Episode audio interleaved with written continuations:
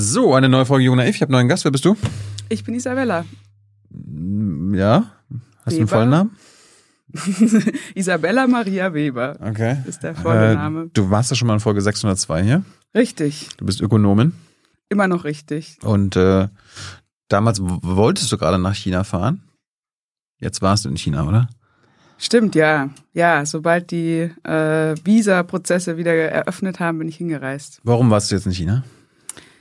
Ähm, um erstens mal wieder in China zu sein, da ich ja eigentlich zu China forsche und seit 2018 dort nicht mehr hinreisen konnte. Äh, und um zweitens der Frage nachzugehen, warum die Inflation dort eigentlich so niedrig ist. Hast du es rausgefunden? Ich habe alle möglichen Ansätze, aber keine äh, letztgültigen Antworten. Mhm. Können wir gleich mal drüber reden. Äh, letztes Mal hast du erzählt, wenn du in China warst, musstest du dich als erstes bei der Polizei melden. Also oft, äh, also im Studentenwohnheim und so weiter, musstest du dich diesmal auch bei der Polizei wieder melden. Ich war noch nie da, mich interessiert das, wie das läuft. Ja, ähm, also damals war ich sozusagen als äh, äh, Gaststudentin Mhm. da ähm, und habe außerhalb des Campus gewohnt und da musste man sich sozusagen bei so einer Art Meldestelle melden, die innerhalb von der Polizei ist. Dieses Mal habe ich in einer Wohnung von der Peking-Uni gewohnt ähm, und da habe ich mich sozusagen einfach nur wie in einem Hotel mit dem Pass angemeldet und damit war das erledigt. Wie lange warst du jetzt da? Ähm, vom 5. März bis zum 15. April. Mhm. Was, was machst du denn? Sitzt du nur an der Uni in der Bibliothek und äh, guckst durch oder was? oder, oder triffst du dich mit äh, chinesischen Ökonominnen oder? Das habe ich getan. Ich habe mich mit einigen chinesischen Ökonomen getroffen. Ich habe mich auch mit einigen ausländischen Ökonomen getroffen, die dort sind, ähm, von allen möglichen Institutionen. Ähm, ich war auch auf einem Großmarkt für Gemüse und Fleisch. Für einen Wochenendeinkauf oder was? nee, äh, um mir Also mal zur Recherche. zur Recherche, genau. Ah. Ähm, um mir mal anzugucken, wie eigentlich die Lebensmittelkette so funktioniert, wie man sich das so vorstellen kann. Ähm, genau, ich habe mit Leuten in der Schweinefleischindustrie gesprochen ähm, und so weiter. Also ich habe Interviews geführt im Grunde. Wofür? Mit dieser Frage, warum die Inflation so niedrig ist in China. Warum interessiert dich das? Weil es so ein scharfer Kontrast ist mit dem, was in Europa und in den USA gerade los ist. Ähm, und es von daher schon ziemlich überraschend ist, dass äh, China, das ja eigentlich sehr tief in die Weltwirtschaft integriert ist, ähm, trotzdem eben, was die Inflationsentwicklung angeht, an so einem ganz anderen Punkt ist. Ähm, genau. Und nachdem ich jetzt ja die ganze Zeit immer Inflation Europa und USA gemacht habe, dachte ich mir jetzt mal China. Ich meine, wie war das denn jetzt in der Vergangenheit, in den letzten Jahrzehnten? Also wir hatten ja eher geringe Inflation in Europa und den USA. War das denn in China auch so? Ähm, also es gab mal kurze Phasen, wo die Preise angezogen haben, aber insgesamt war die Inflation sehr niedrig. Vor allem dafür, dass es ein Land ist, das sich natürlich wahnsinnig schnell industrie industrialisiert hat und auch wahnsinnig schnell gewachsen ist. Ähm, und im Kontext von solchen extrem schnellen Wachstums- und In- Industrialisierungsprozessen ähm, würde man eigentlich schon auch eher einen stärkeren Inflationsdruck erwarten. Mhm. Aber? Aber der ist nur sehr punktuell eingetreten. Ähm, und das an sich ist schon ziemlich interessant. Aber du hast jetzt nicht eine letztgültige Antwort gefunden, warum die Inflation in China nicht so hoch ist. Ähm, also es gibt verschiedene Gründe. Erstmal glaube ich, dass für die Inflation in den USA und Europa der Energie- und Lebensmittelpreisschock ziemlich wichtig war. Ähm, und der ist in China so nicht angekommen. Das hat mit verschiedenen Dingen zu tun. Ähm, damit, dass China langfristige LNG-Gasverträge hat und da ja auch einiges dann an Europa zurückverkaufen konnte. Natürlich äh, hatte China auch nicht den äh, Schock vom russischen Gas, äh, weil sie natürlich da weiterhin ähm, äh, sehr freundliche Beziehungen pflegen. Ähm, noch dazu ist es aber so, dass in China die Energiepreise auch weitestgehend von den Weltmarktpreisen entkoppelt sind, zumindest die Strompreise. Ähm, die Ölpreise weniger als die Strompreise. Die Kohlepreise sind stärker ähm, in, inner, inländisch und insofern sozusagen die Energiepreise insgesamt sich ähm, nicht so stark mit den inter, internationalen Preisen bewegen, ähm, wie das in Europa oder in den USA der Fall ist. Und bei den Lebensmittelpreisen ist es auch so, dass China ähm, insbesondere im Bereich von Getreide, also dem wichtigsten Grundnahrungsmittel, wo wir auch die extremsten Preisexplosionen gesehen haben im Jahr 2022, ähm, sich immer noch relativ stark von den internationalen Marktbewegungen abschirmt. Ähm, und es war sogar so, dass historisch die Getreidepreise in China eher ähm, höher waren als, ähm, als auf dem Weltmarkt, ähm, aber stabil. Und jetzt sind sie sozusagen immer noch ungefähr so da, wo sie waren, aber eben deutlich niedriger als auf dem Weltmarkt, weil sie eben auch nicht mit dem Weltmarkt hochgegangen sind. Und wenn ich Getreide sage, meine ich wirklich Reis und Weizen. Also bestimmte andere, weniger wichtige Getreidesorten sind durchaus stärker liberalisiert. Liegt es daran, dass sie Reis und Weizen einfach in China anbauen? Also dass sie quasi nichts importieren müssen? Sie haben eine sehr hohe, was man äh, Self-Sufficiency Rate nennt, also Selbstversorgungsrate, äh, ja. Eigenversorgungsrate. Ähm, aber ich glaube, das ist nicht die ganze Geschichte, weil zum Beispiel die USA sind ja auch ein riesiger Getreideproduzent, aber die Getreidepreise dort bewegen sich eben mit dem ähm, Weltmarkt äh, und deswegen reicht es nicht, ähm, inländisch zu produzieren, dass die Preise sich nicht mit dem Weltmarkt bewegen. Ähm, es hilft natürlich, also es ist eine Voraussetzung, aber es ist keine ausreichende ähm, Bedingung. Ja, vielleicht sind die chinesischen Bauern einfach nicht am, am Weltmarkt gekoppelt oder so weiter. Naja, also ähm, es ist so, also dass... Woran, liegt das, ja? Genau, also China hat eine Importquote, ähm, die sozusagen begrenzt, wie viel Getreide importiert werden kann. Die wurde damals bei den äh, bei der bei dem Eintritt Chinas in die WTO, in die Welthandelsorganisation festgelegt. Ähm, und die wurde tatsächlich über viele Jahre immer nicht ausgeschöpft. Ähm, und jetzt in den letzten Jahren hat China angefangen, diese Quote auszuschöpfen, hat auch vor allem, als die Weltgetreidepreise sehr niedrig waren, sehr viel importiert. Ähm, entkoppelt sich aber auch von den internationalen Märkten, indem eben diese Importe zu einem großen Teil von äh, Staatsunternehmen durchgeführt werden und gleichzeitig im Inland ähm, die Preise stabilisiert werden, indem man ähm, einerseits einen Minimum Purchase Price hat, also einen Mindestpreis, den Bauern bekommen können für das Getreide, das sie anbauen, was im Übrigen was ist, was es in Deutschland zum Beispiel auch gab, in den USA auch gab, ähm, vor den 80er Jahren. In Deutschland gab es das sogar bis in die 90er Jahre hinein. Ähm, und gleichzeitig aber auch es so, so eine Art ähm, Höchstpreis gibt. Und dieser Höchstpreis ist nicht wirklich festgesetzt, aber wenn der Preis zu stark steigt, dann werden ähm, öffentliche Getreidespeicher äh, mobilisiert, aus denen Getreide verkauft wird und mhm. damit sozusagen das Angebot ähm, des Getreides im, im inländischen Markt erhöht mhm. und damit der Preis ähm, in so einem Korridor gehalten wird. Jetzt frage ich mich bei den, bei den ganzen Erklärungen, wozu musstest du jetzt extra nach China fahren, um, um, um das zu erfahren? Hätte, hätte man das nicht quasi anhand von irgendwelchen öffentlichen Tabellen und irgendwie Marktpreisanalysen machen können? Hätte man nicht eine KI darauf beauftragen können und dann hätte Isabel auf den Knopf gedrückt und dann so, ach guck. ja, also Teile davon schon. Ja. Ähm, andere Teile, also zum Beispiel wie die Energiepreise funktionieren, ist wirklich extrem kompliziert. Ähm, ah ja. Und äh, es würde mir jetzt auch schwerfallen, das kurz zusammenzufassen. Okay, ähm, haben die keine Gaspreisbremse? Da, da, du warst ja letztes Mal hier. Ja. Ähm, also die haben sozusagen ein, ein, Preissystem, wo für den Strom zum Beispiel die Preise für Endkunden ähm, vom Staat mehr oder weniger gesetzt werden für Haushalte und auch, also sowohl urbane als auch ähm, mhm. ländliche Haushalte.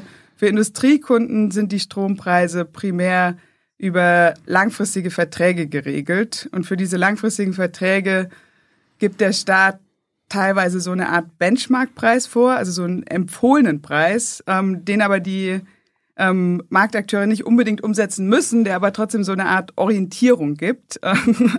ähm, wo der Preis so ungefähr landen könnte.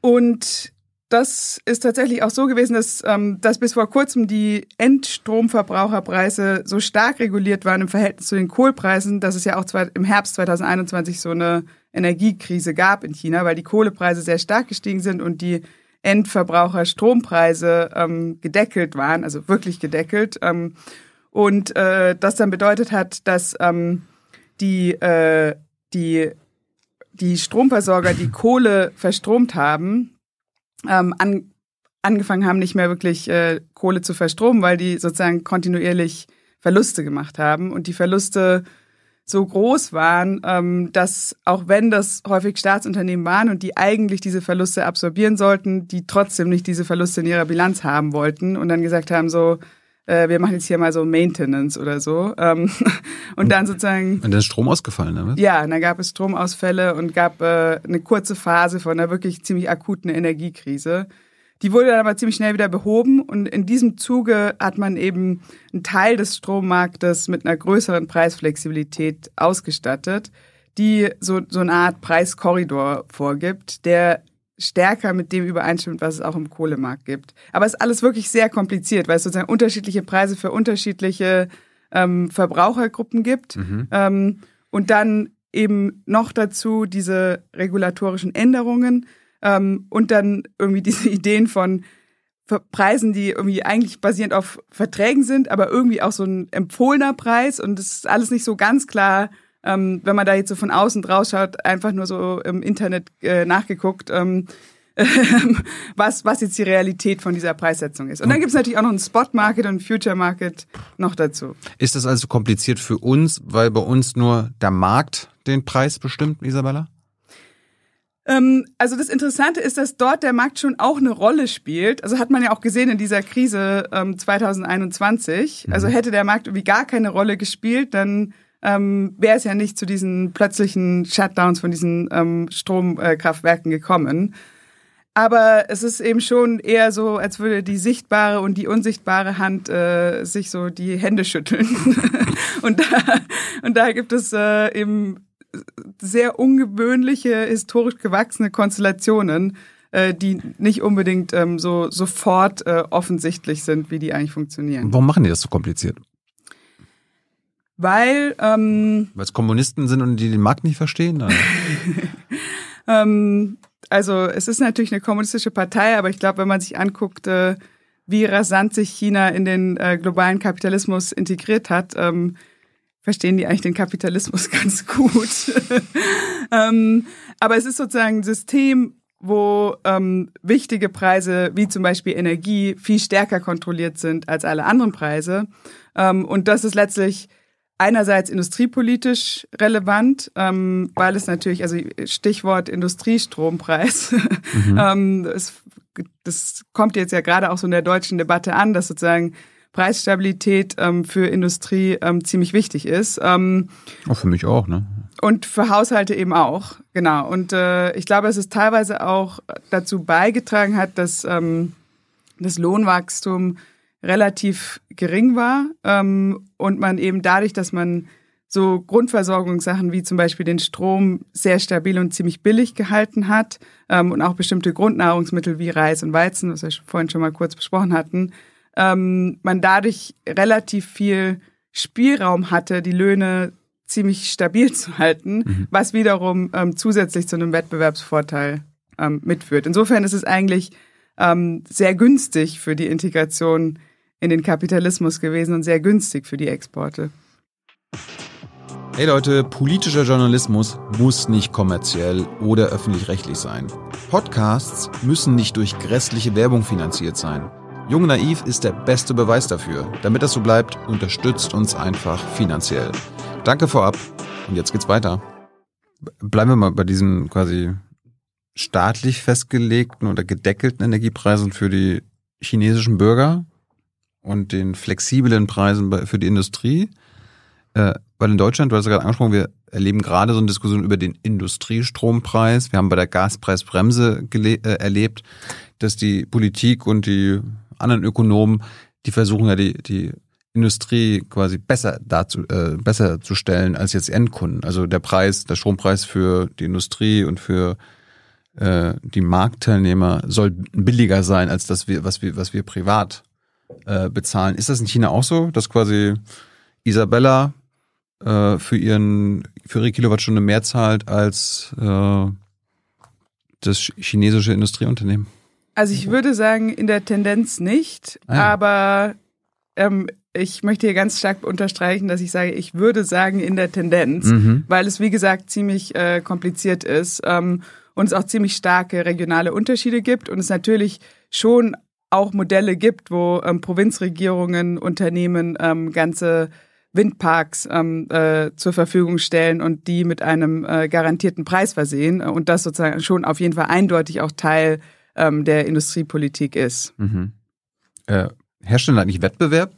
Also kann man sich da irgendwie, und wir haben ja auch hier, wir können auch äh, verschiedene Stromanbieter wechseln. Es sind zwar manchmal dieselben, wenn man genau, ganz genau hinguckt, also von den gleichen Konzernen, aber wir haben eine gewisse Auswahl, Stadtwerke und so weiter. Gibt es das in China auch oder gibt es da nur den einen? Ähm, also es gibt sozusagen das National Grid, also es gibt einen, einen National Grid und dann gibt es noch South Grid, ähm, mhm. aber insgesamt ist es schon stärker ähm, konzentriert und äh, mit einer sehr viel stärkeren Rolle ähm, der öffentlichen Hand. Also es ist jetzt nicht so, dass man irgendwie unendlich viele private ähm, Strom- oder Gasanbieter hat, die da irgendwie ähm, am Markt äh, die entsprechenden Services anbieten. Mhm. Ähm, es gibt schon auch so Phänomene von so unterschiedlichen Tarifen, die äh, Kunden wählen können. Also zum Beispiel so einen grünen Stromtarif oder sowas, ähm, wo man sozusagen schon versucht, so auch Auswahlmöglichkeiten ähm, zu bieten. Mhm. Aber die Struktur insgesamt ist schon viel deutlicher ähm, von, von öffentlichen und Staatsunternehmen ähm, äh, dominiert als jetzt im deutschen Kontext. Subventioniert der chinesische Staat auch alle Energieträger? Bei uns ist es ja so, äh, Atomkraft wird krass subventioniert, äh, die Kohle wird krass subventioniert, Solar und Wind in der Regel auch.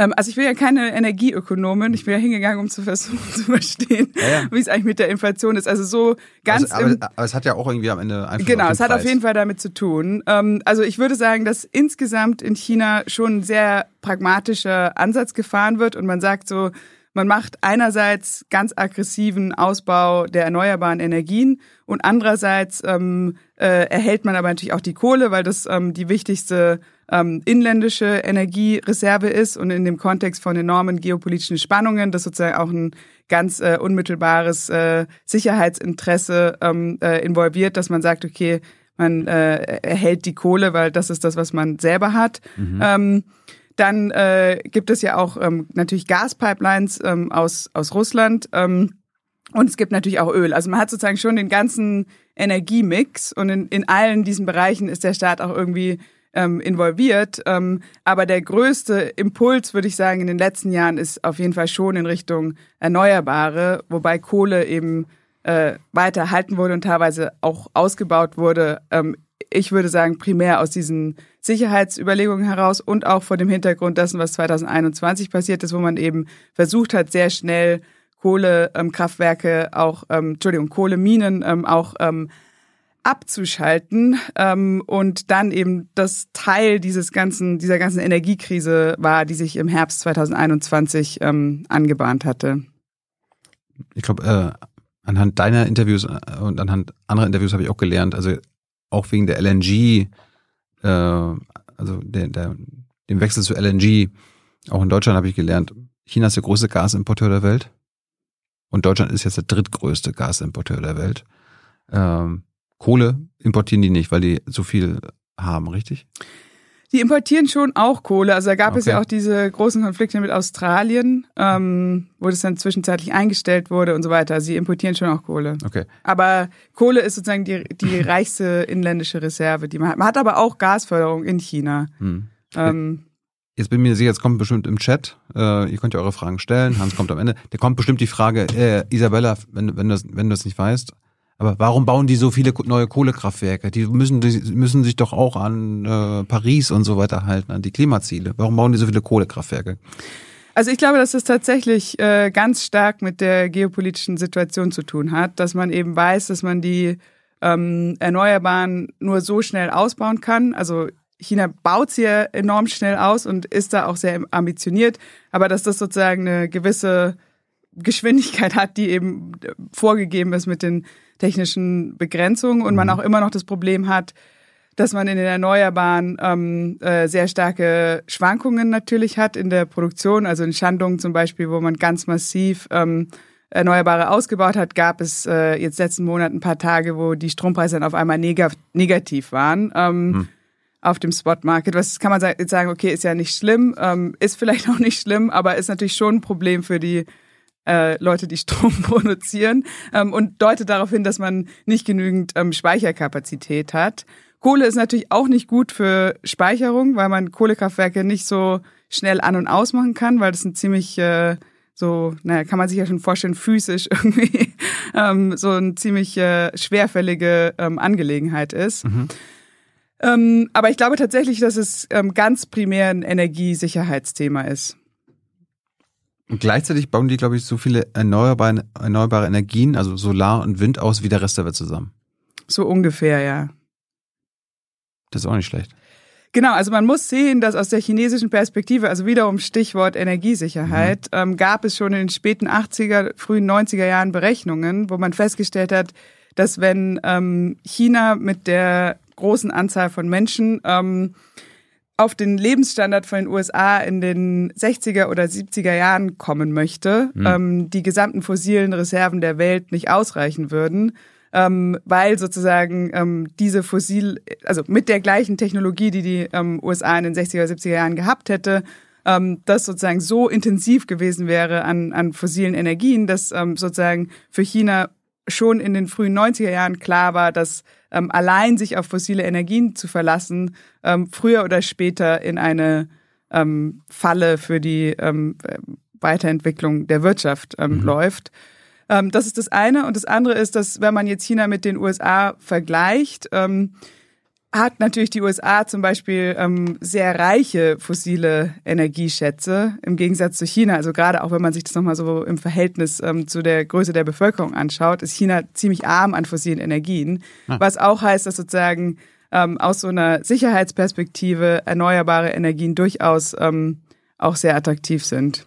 Hast du mit deinen chinesischen Kollegen mal gesprochen oder so gefragt, äh, wie Sie das finden, dass wir Deutschen, ich meine, wir waren ja führend in Sachen Solarbranche und Windbranche, dass wir so, och, Isabella, brauchen wir nicht. Oder wir würgen das mal ab, äh, können die Chinesen ja machen. Hast du mit denen da mal drüber gesprochen? Haben die sie, äh, lachen die sie ins Fäustchen? also ich habe jetzt mit niemandem in der Solarindustrie gesprochen. Mhm. Ähm, aber ich kann sagen, dass äh, aus der chinesischen Perspektive die Situation, die in Europa eingetreten ist ähm, mit dem Stichwort Energiesicherheit, wiederum sehr bedrohlich ist ähm, und das auch dazu geführt hat, dass man ähm, dass bestimmte Leute mir, also dass einige Leute, mit denen ich gesprochen habe, schon auch gesagt haben, dass sie überdenken, ob man so wie Europa vorgehen sollte in, in, im Wandel zu den Erneuerbaren. Mhm. Ähm, weil wenn sie als so ein großes Land ähm, mit so einer, ähm, so einem großen Anteil an äh, verarbeitenden Gewerbe ähm, an der Wertschöpfung ähm, in so eine Energiekrise rasseln würden äh, wie Deutschland, das aus ihrer Sicht noch bedrohlicher ist. Also insofern hat sozusagen alles, was jetzt in der europäischen Energiekrise passiert ist, aus der chinesischen Sicht, glaube ich, ähm, die, die, ähm, die Prioris Priorisierung von Energiesicherheit noch weiter vorangetrieben. Ich meine, jetzt, jetzt äh, müssen wir ganz, ganz Europa äh, auch Solar krass ausbauen dafür müssen wir dann wieder bei den Chinesen einkaufen. Ne? Ja. Ist doch wieder gut dann wieder die chinesische Wirtschaft. Richtig. hm. Also ich bin ja der Meinung, dass wir eigentlich international so viel Solar brauchen, dass äh, es eigentlich nicht die Frage sein sollte, ob jetzt die Chinesen oder die Deutschen Solar produzieren, sondern dass wir eigentlich einfach alle Solarzellen produzieren sollten, weil ähm, wenn wir wirklich eine Energiewende hinbekommen wollen äh, und es mit dem mit der Klimawandelbekämpfung ernst machen wollen, dann sollten wir eigentlich alle Produktionskapazitäten, die man hat, egal ob die jetzt in China oder in Deutschland sind, nutzen, ähm, um, um da hinzukommen. Gibt es da irgendwie Patente drauf oder Oder warum machen wir das nicht? Äh, weißt du das? Naja, warum machen wir das nicht? Weil das sozusagen ähm, anfänglich natürlich subventioniert wurde und die Industrie entwickelt wurde ähm, und dann aber das in China ähm, ausgebaut wurde auf eine Art und Weise, ähm, dass es sehr schnell sehr billig wurde, diese Sachen zu produzieren und die Preiswettbewerbsfähigkeit dann eben einfach nicht da war. Und dadurch, dass man gesagt hat, ähm, man, man setzt jetzt nicht eine absolute äh, Priorität auf die Produktion von Solarzellen ähm, und sagt, okay, wir müssen auf jeden Fall alles mobilisieren, was wir haben, um, äh, um Solar PV auszubauen, sondern sich auf den äh, auf die äh, Preiswettbewerbsfähigkeit letztlich als Mechanismus verlassen hat, ähm, hat es dann eben dazu geführt, dass die deutsche Industrie kaputt gegangen ist äh, und die chinesische ähm, da ist, wo sie heute ist. Könnten wir jetzt anhand deiner Recherchen zu der Energie, zur Energiewirtschaft und warum da die Preise nicht so explodiert sind, könnten wir als Deutsche oder Europäer irgendwas lernen von den Chinesen? Oder irgendwas auf keinen Fall lernen? Also ich denke, dass in dem ganzen Bereich von Ausbau von Erneuerbaren man schon was lernen kann, in der Hinsicht, ähm, dass es eben so ein All-it-takes-Approach äh, ähm, ist. Ähm, also dass da wirklich einfach massiv äh, Ressourcen reingebuttert werden, dass ähm, in allen möglichen Konstellationen, wo auch immer es möglich ist, ob das jetzt irgendwie auf Schuldächern, auf, äh, auf Parkhäusern äh, ähm, und so weiter, überall ähm, Solaranlagen gebaut werden ähm, und man da sozusagen ein System aufgebaut hat, wo in einer wahnsinnigen Geschwindigkeit ähm, äh, diese erneuerbaren Energien ausgebaut werden. Jetzt muss man aber natürlich auch sehen, dass China sich ähm, die ganze Zeit schon in einem Prozess enormen Wandels ähm, äh, befunden hat. Also ich erinnere mich, als ich als Studentin dort war, 2010, 2011, äh, da bin ich irgendwie so für die Semesterferien weggefahren von der Uni und herumgereist. Und als ich wiederkam, war irgendwie so ein ganzes Gebäude abgerissen und wieder aufgebaut. Ähm, also sozusagen die Geschwindigkeit an ähm, Umsetzung von Investitionsprozessen ist ähm, absolut enorm. Und äh, in so einem Kontext hat man natürlich auch eine andere Startvoraussetzung, um jetzt zum Beispiel sowas wie eine neue Energiequelle aufzubauen. Also in China herrscht das Deutschlandtempo. Herrscht das was? Das Deutschlandtempo, was Olaf Scholz äh, gesagt hat, was bei uns herrschen muss. Die haben das schon. Also was ist Tempo? Äh, man kann sich darüber streiten, ähm, ob man das unter chinesischen Bedingungen haben möchte, aber was das Tempo angeht, ist es auf jeden Fall enorm. Wie, wie siehst du da etwa Nachteile, wenn es so schnell geht?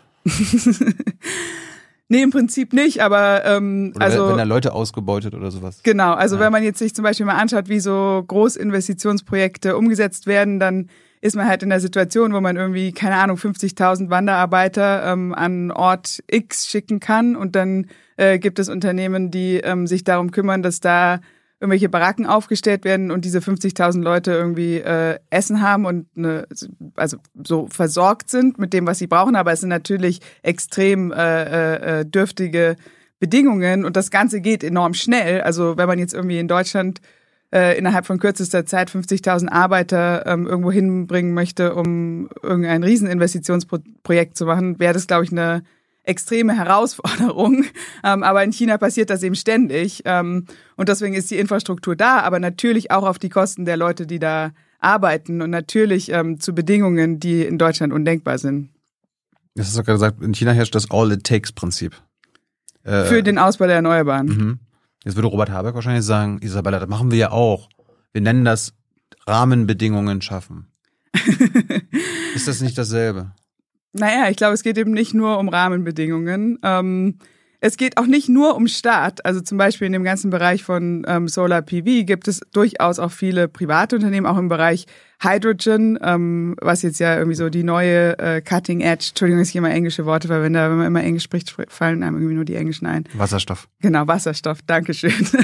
ähm, also in dem ganzen Bereich von Wasserstoff, was jetzt ja so das neue ähm, äh, heiße Thema ist im, im Bereich von äh, neuen ähm, Energiequellen, mhm. sieht man zum Beispiel auch, dass es sehr, sehr viele Startups gibt, ähm, sehr viele private Unternehmer, die da, ähm, die da aktiv sind.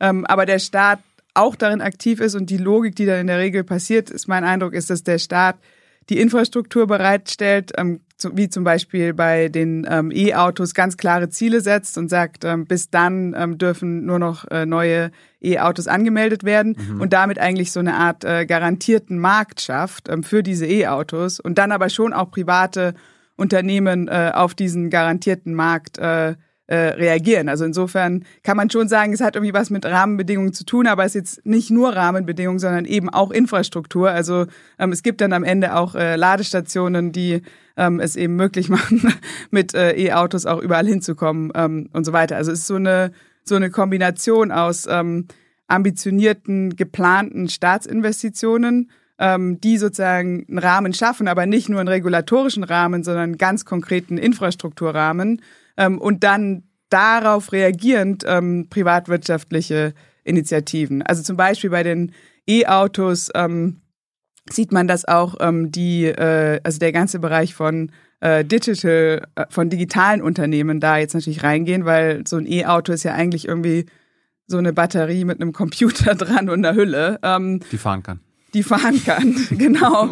ähm, und insofern sind da viele private ähm, Unternehmen äh, aktiv. Als ich jetzt in Peking war, war ich wirklich überrascht, wie viele E-Autos es auf den Straßen gibt von Marken, die ich persönlich noch nie ähm, gehört hatte. Hast also du, hast du nicht unsere Volkswagen und Mercedes da gesehen oder was? Na, die gibt's natürlich auch immer noch. Ähm, aber ich muss sagen, dass verglichen mit, als ich das letzte Mal da war, vor fünf Jahren, äh, mein Gefühl war, dass da weniger deutsche Autos unterwegs waren. Und vor allem, also es sind immer noch so die deutschen Luxusschlitten unterwegs. Äh, mhm. Also die Mercedes vielleicht schon, die Porsches auch. Ähm, mhm. Aber so die Mittelklasse Autos, ähm, da habe ich das Gefühl, dass da schon sehr viel ersetzt wurde jetzt mit so ähm, chinesischen E-Autos. Äh, es gibt also staatliche Infrastruktur.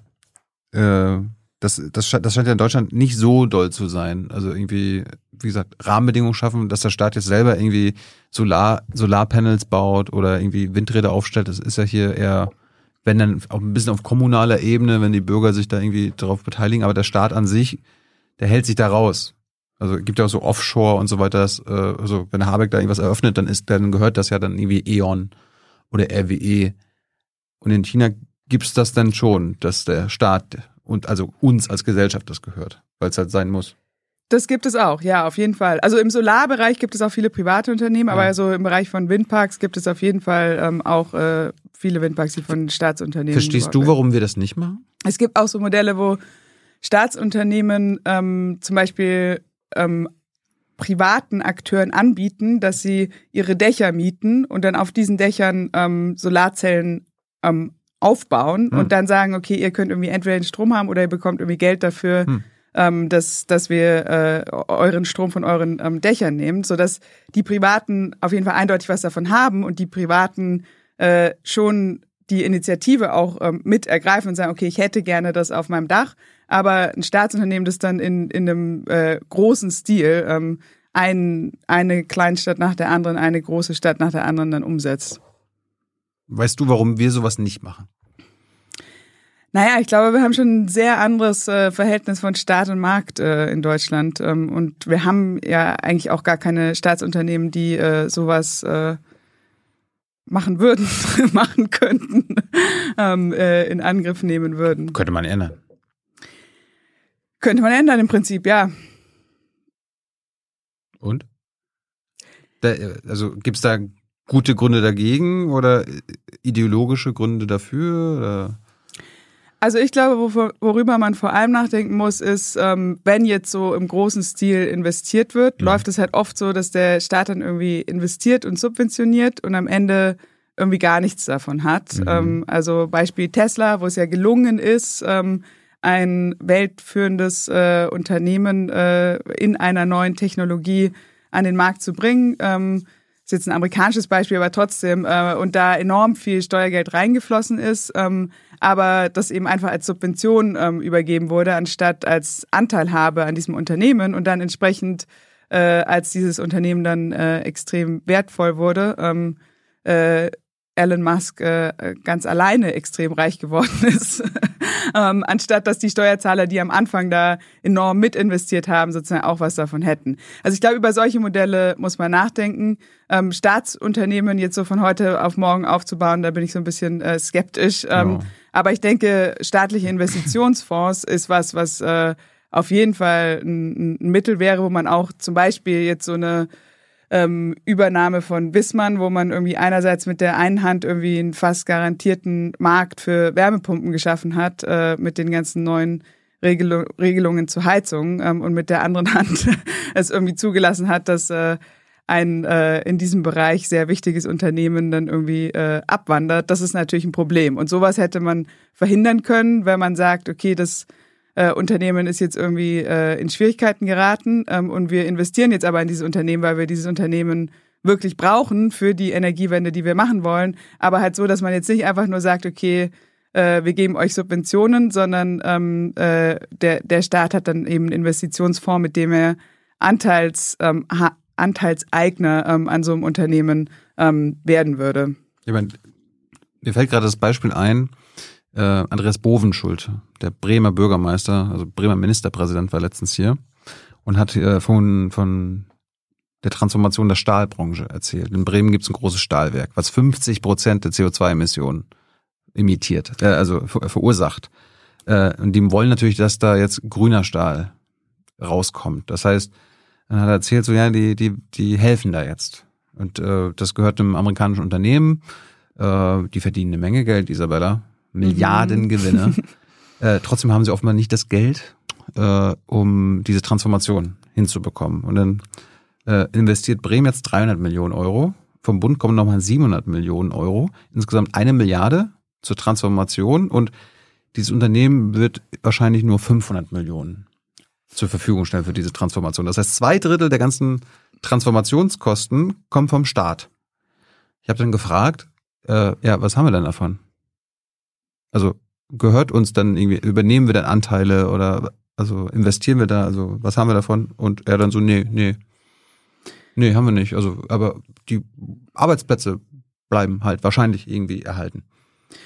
Ja, ich finde, das ist ein wunderbares äh, Beispiel, dass es hier auch nicht einfach nur um Markt versus Staat geht, weil der Staat ist ja im ganz großen Stile mhm. beteiligt an der Sache. Ist nicht so, als würde irgendwie jetzt der Markt alleine irgendwelche ähm, Wunder verbringen oder so, sondern es geht eben darum, in welcher Art und Weise der Staat ähm, äh, solche letztlich marktorientierten ähm, Projekte ähm, mitträgt. Und äh, da muss es eben einfach um eine Teilhabe gehen, die äh, gewissen Prinzipien von Fairness ähm, folgt und da dann eben äh, solche Instrumente wie ähm, staatliche Investitionsfonds, glaube ich, eine sehr viel bessere Version sind, als äh, eine Milliarde in ein Unternehmen äh, zu investieren und dann am Ende äh, private Gewinne und äh, äh, öffentliche Steuerkosten zu haben. Ja, aber ich meine, das, das, das muss ja nicht so sein. Auf der einen Seite könnte man ja sagen, ich meine, dieser, der Besitzer dieses Stahlwerks in Bremen, der verdient eine Menge Geld, der macht Milliarden Gewinn.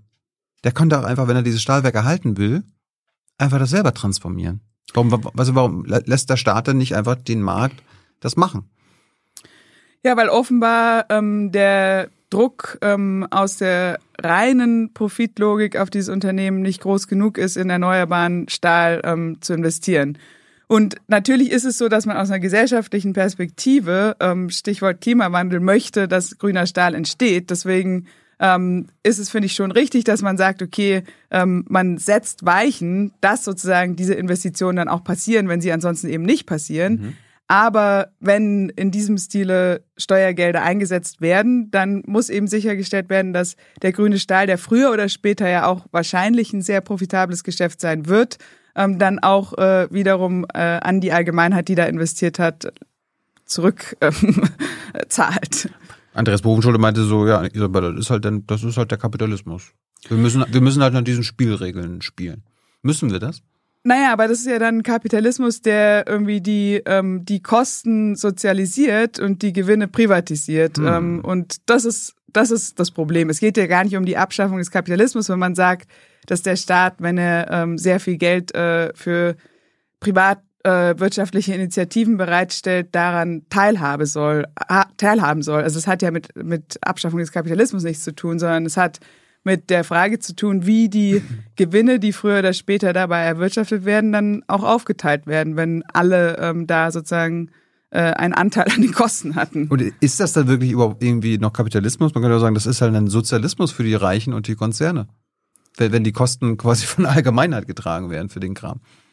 Na, ich würde schon sagen, dass es äh, Kapitalismus ist, ähm, in der Hinsicht, dass ähm, sozusagen das äh, Profitmotiv das entscheidende Motiv hier ist, aber dass eben das teilweise dann da vom Staat noch so nachgeholfen wird. Ähm, insofern würde ich schon sagen, dass es äh, Kapitalismus ist, mhm. aber es ist natürlich eine besonders bequeme Art von äh, Kapitalismus äh, für diejenigen, die, ähm, die die Kosten äh, sozialisieren können und die äh, Gewinne privatisieren. Und das ist ja im Übrigen nicht nur ein Problem jetzt bei Investitionen in, in neue Sachen, sondern das ist ja auch ein Problem beim ganzen Thema Bailout. Mhm. Ähm, wo äh, sozusagen in der Bailout-Situation dann äh, in der Regel gerade in wichtigen Bereichen wie zum Beispiel Stahl ähm, sich gerne auf den äh, Staat auch äh, verlassen wird, aber dann äh, da eben im Gegenzug ähm, keine keine ähm, Entschädigung für die staatliche, für das Einspringen des Staates ähm, stattfindet. Ich meine, du lehrst ja auch Ideengeschichte. Du hast dich mit der ganzen, äh, wahrscheinlich mit der Geschichte des Kapitalismus, wie Unternehmen das alles machen, Corporate Greed und so weiter beschäftigt. Warum, warum, wie haben die das geschafft, dass wir im Westen, das ist ja nicht nur in Deutschland so, in Europa, in den USA, dass wir das so mitmachen, dass die Gesellschaften, die Politik das mitmacht? Naja, es ist natürlich schon so, dass das Argument von dem Bremer Bürgermeister zu sagen, dass da extrem viele Arbeitsplätze dranhängen und dass da die Zukunft einer Schlüsselindustrie dranhängt, dass das irgendwie richtig ist.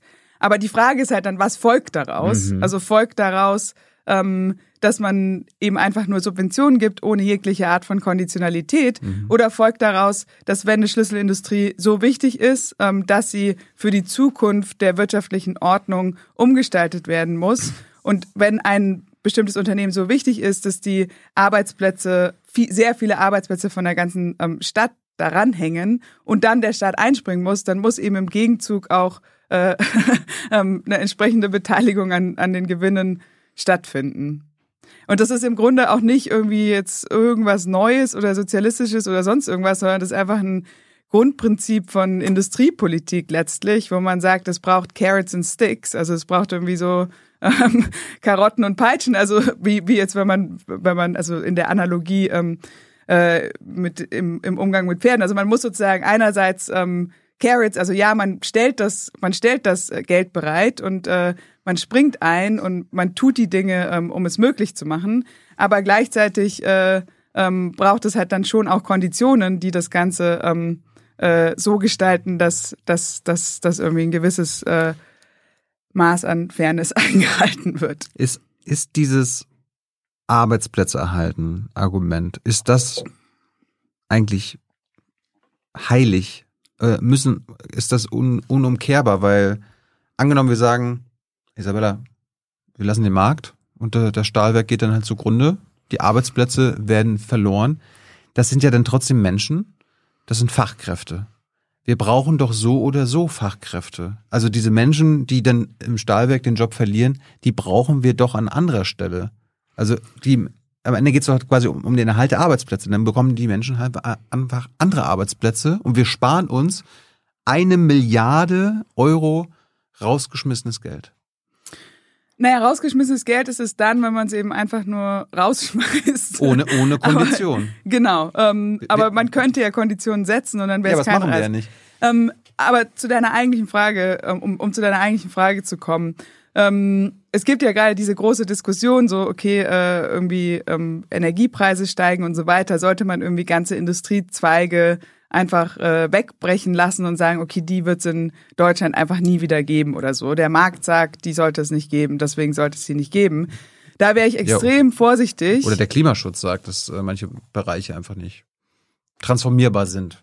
Ne? Da, das mag sein. Es mag sein, dass es bestimmte Dinge gibt, die so schmutzig sind, dass, mhm. dass es sie nicht mehr geben kann. Aber jetzt zum Beispiel im Bereich von Stahl geht es ja darum, irgendwie grünen Stahl herzustellen, weil wenn wir jetzt gar keinen Stahl mehr hätten, ähm, hätten wir, glaube ich, schon wirklich ein ziemlich großes Problem. Ja. Und wenn wir jetzt sagen, wir machen irgendwie keinen Stahl mehr in Deutschland, äh, weil es schmutzig ist, ähm, ist auch nicht klar, dass dann irgendwo anderes, äh, weniger schmutziger ja, Stahl hergestellt wird. Arbeitsplätze. Ich verstehe, ich verstehe. Aber ähm, man muss sozusagen die, ähm, die Beziehung zwischen Arbeitsplätzen und ähm, Industriestruktur, glaube ich, zusammen, also mhm. das, das sozusagen mhm. Ähm, und wir wissen, dass wenn Deindustrialisierung erstmal einsetzt, ähm, dass dann ein Prozess ist, der sehr schwer umkehrbar ist und dass in so einer Industriestruktur auch viele Dinge ähm, wie in so einem Ökosystem eigentlich zusammenhängen und ähm, sich so gegenseitig bestärken. Deswegen ähm, kann man jetzt nicht einfach sagen, so man lässt jetzt irgendwie so die Stahlindustrie komplett gehen, jetzt nur mal um ein hypothetisches Beispiel ähm, zu nehmen. Äh, und damit ist irgendwie, äh, weil das ist hier irgendwie nicht mehr wettbewerbsfähig und dann hat es irgendwie nur einen Effekt in der Stahlindustrie. Mhm. Sondern im Gegensatz dazu hängt natürlich von der Stahlindustrie dann auch der Maschinenbau ähm, mit ab, hängen alle möglichen Arten Arten von äh, äh, Inputs ab, ähm, die in die Stahlindustrie reingehen, hängen auch lokal alle möglichen Arten von kleineren Unternehmen ab, die, keine Ahnung, die Restaurants für die äh, Stahlarbeiter machen ähm, oder die äh, Gebäudereinigung ähm, und so weiter. Also da ist sozusagen ein ganzes Ökosystem, das da dran hängt. Ähm, und das sozusagen einfach zu sagen, okay, das, das, ja, brauchen wir nicht so, äh, das, das lassen wir jetzt einfach äh, weggehen oder so. Ähm, da verliert man halt sehr viel mehr mit als ähm, einfach nur das eine Stahlwerk, sondern man, man verliert diesen ganzen Kontext. Deswegen ist es schon wichtig, ähm, solche Strukturen zu erhalten, nicht um sie zu konservieren, so wie sie sind, sondern wenn man ähm, ebenso im großen Stile öffentlich investiert in, ähm, in grüne Transformationen von diesen Bereichen, dann muss es darum gehen, die irgendwie zukunftsfähig zu machen, im Sinne von Klimapolitik äh, kompatibel zu machen. Deswegen muss es nicht einfach darum gehen, das jetzt irgendwie einzufrieren und äh, für immer und ewig irgendwie in der Situation zu bleiben, wie das, keine Ahnung, in den 90er Jahren aufgebaut wurde oder äh, wahrscheinlich früher aufgebaut, aber jetzt, also die aktuelle äh, Technologie, sondern darum, ähm, dass dann eben, äh, dass, dass eine, eine grüne Reindustrialisierung letztlich stattfindet. Okay, noch eine ketzerische Idee. Gerne. Also aus Sicht von deutscher Industriepolitik. Äh, wir wollen dieses Stahlwerk behalten oder erhalten und damit auch die Arbeitsplätze.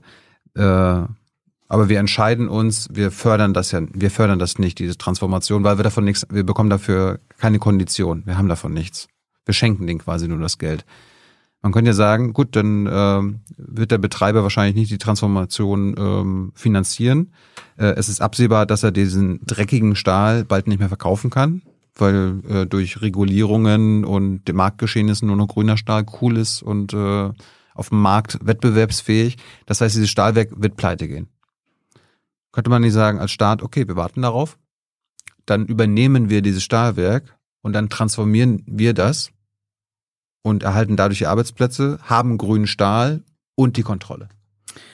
Naja, also äh, ich glaube, es ist nicht so ganz klar, dass jetzt so ein äh, Stahlwerk dann in der kurzen Frist auch bankrott geht. Ähm, weil ähm, Aber du verstehst die, die Idee. Ich verstehe die Idee, aber ich glaube, im, im Kontext der, ähm, der Immanenz der Klimakrise ist es wichtig, jetzt sozusagen alles zu tun, um diese Transformation so schnell wie möglich. Ähm Gut, dann kürzen wir das ab, dann enteignen wir dieses Stahlwerk. Ja, also ich würde argumentieren, Oder vergesellschaften.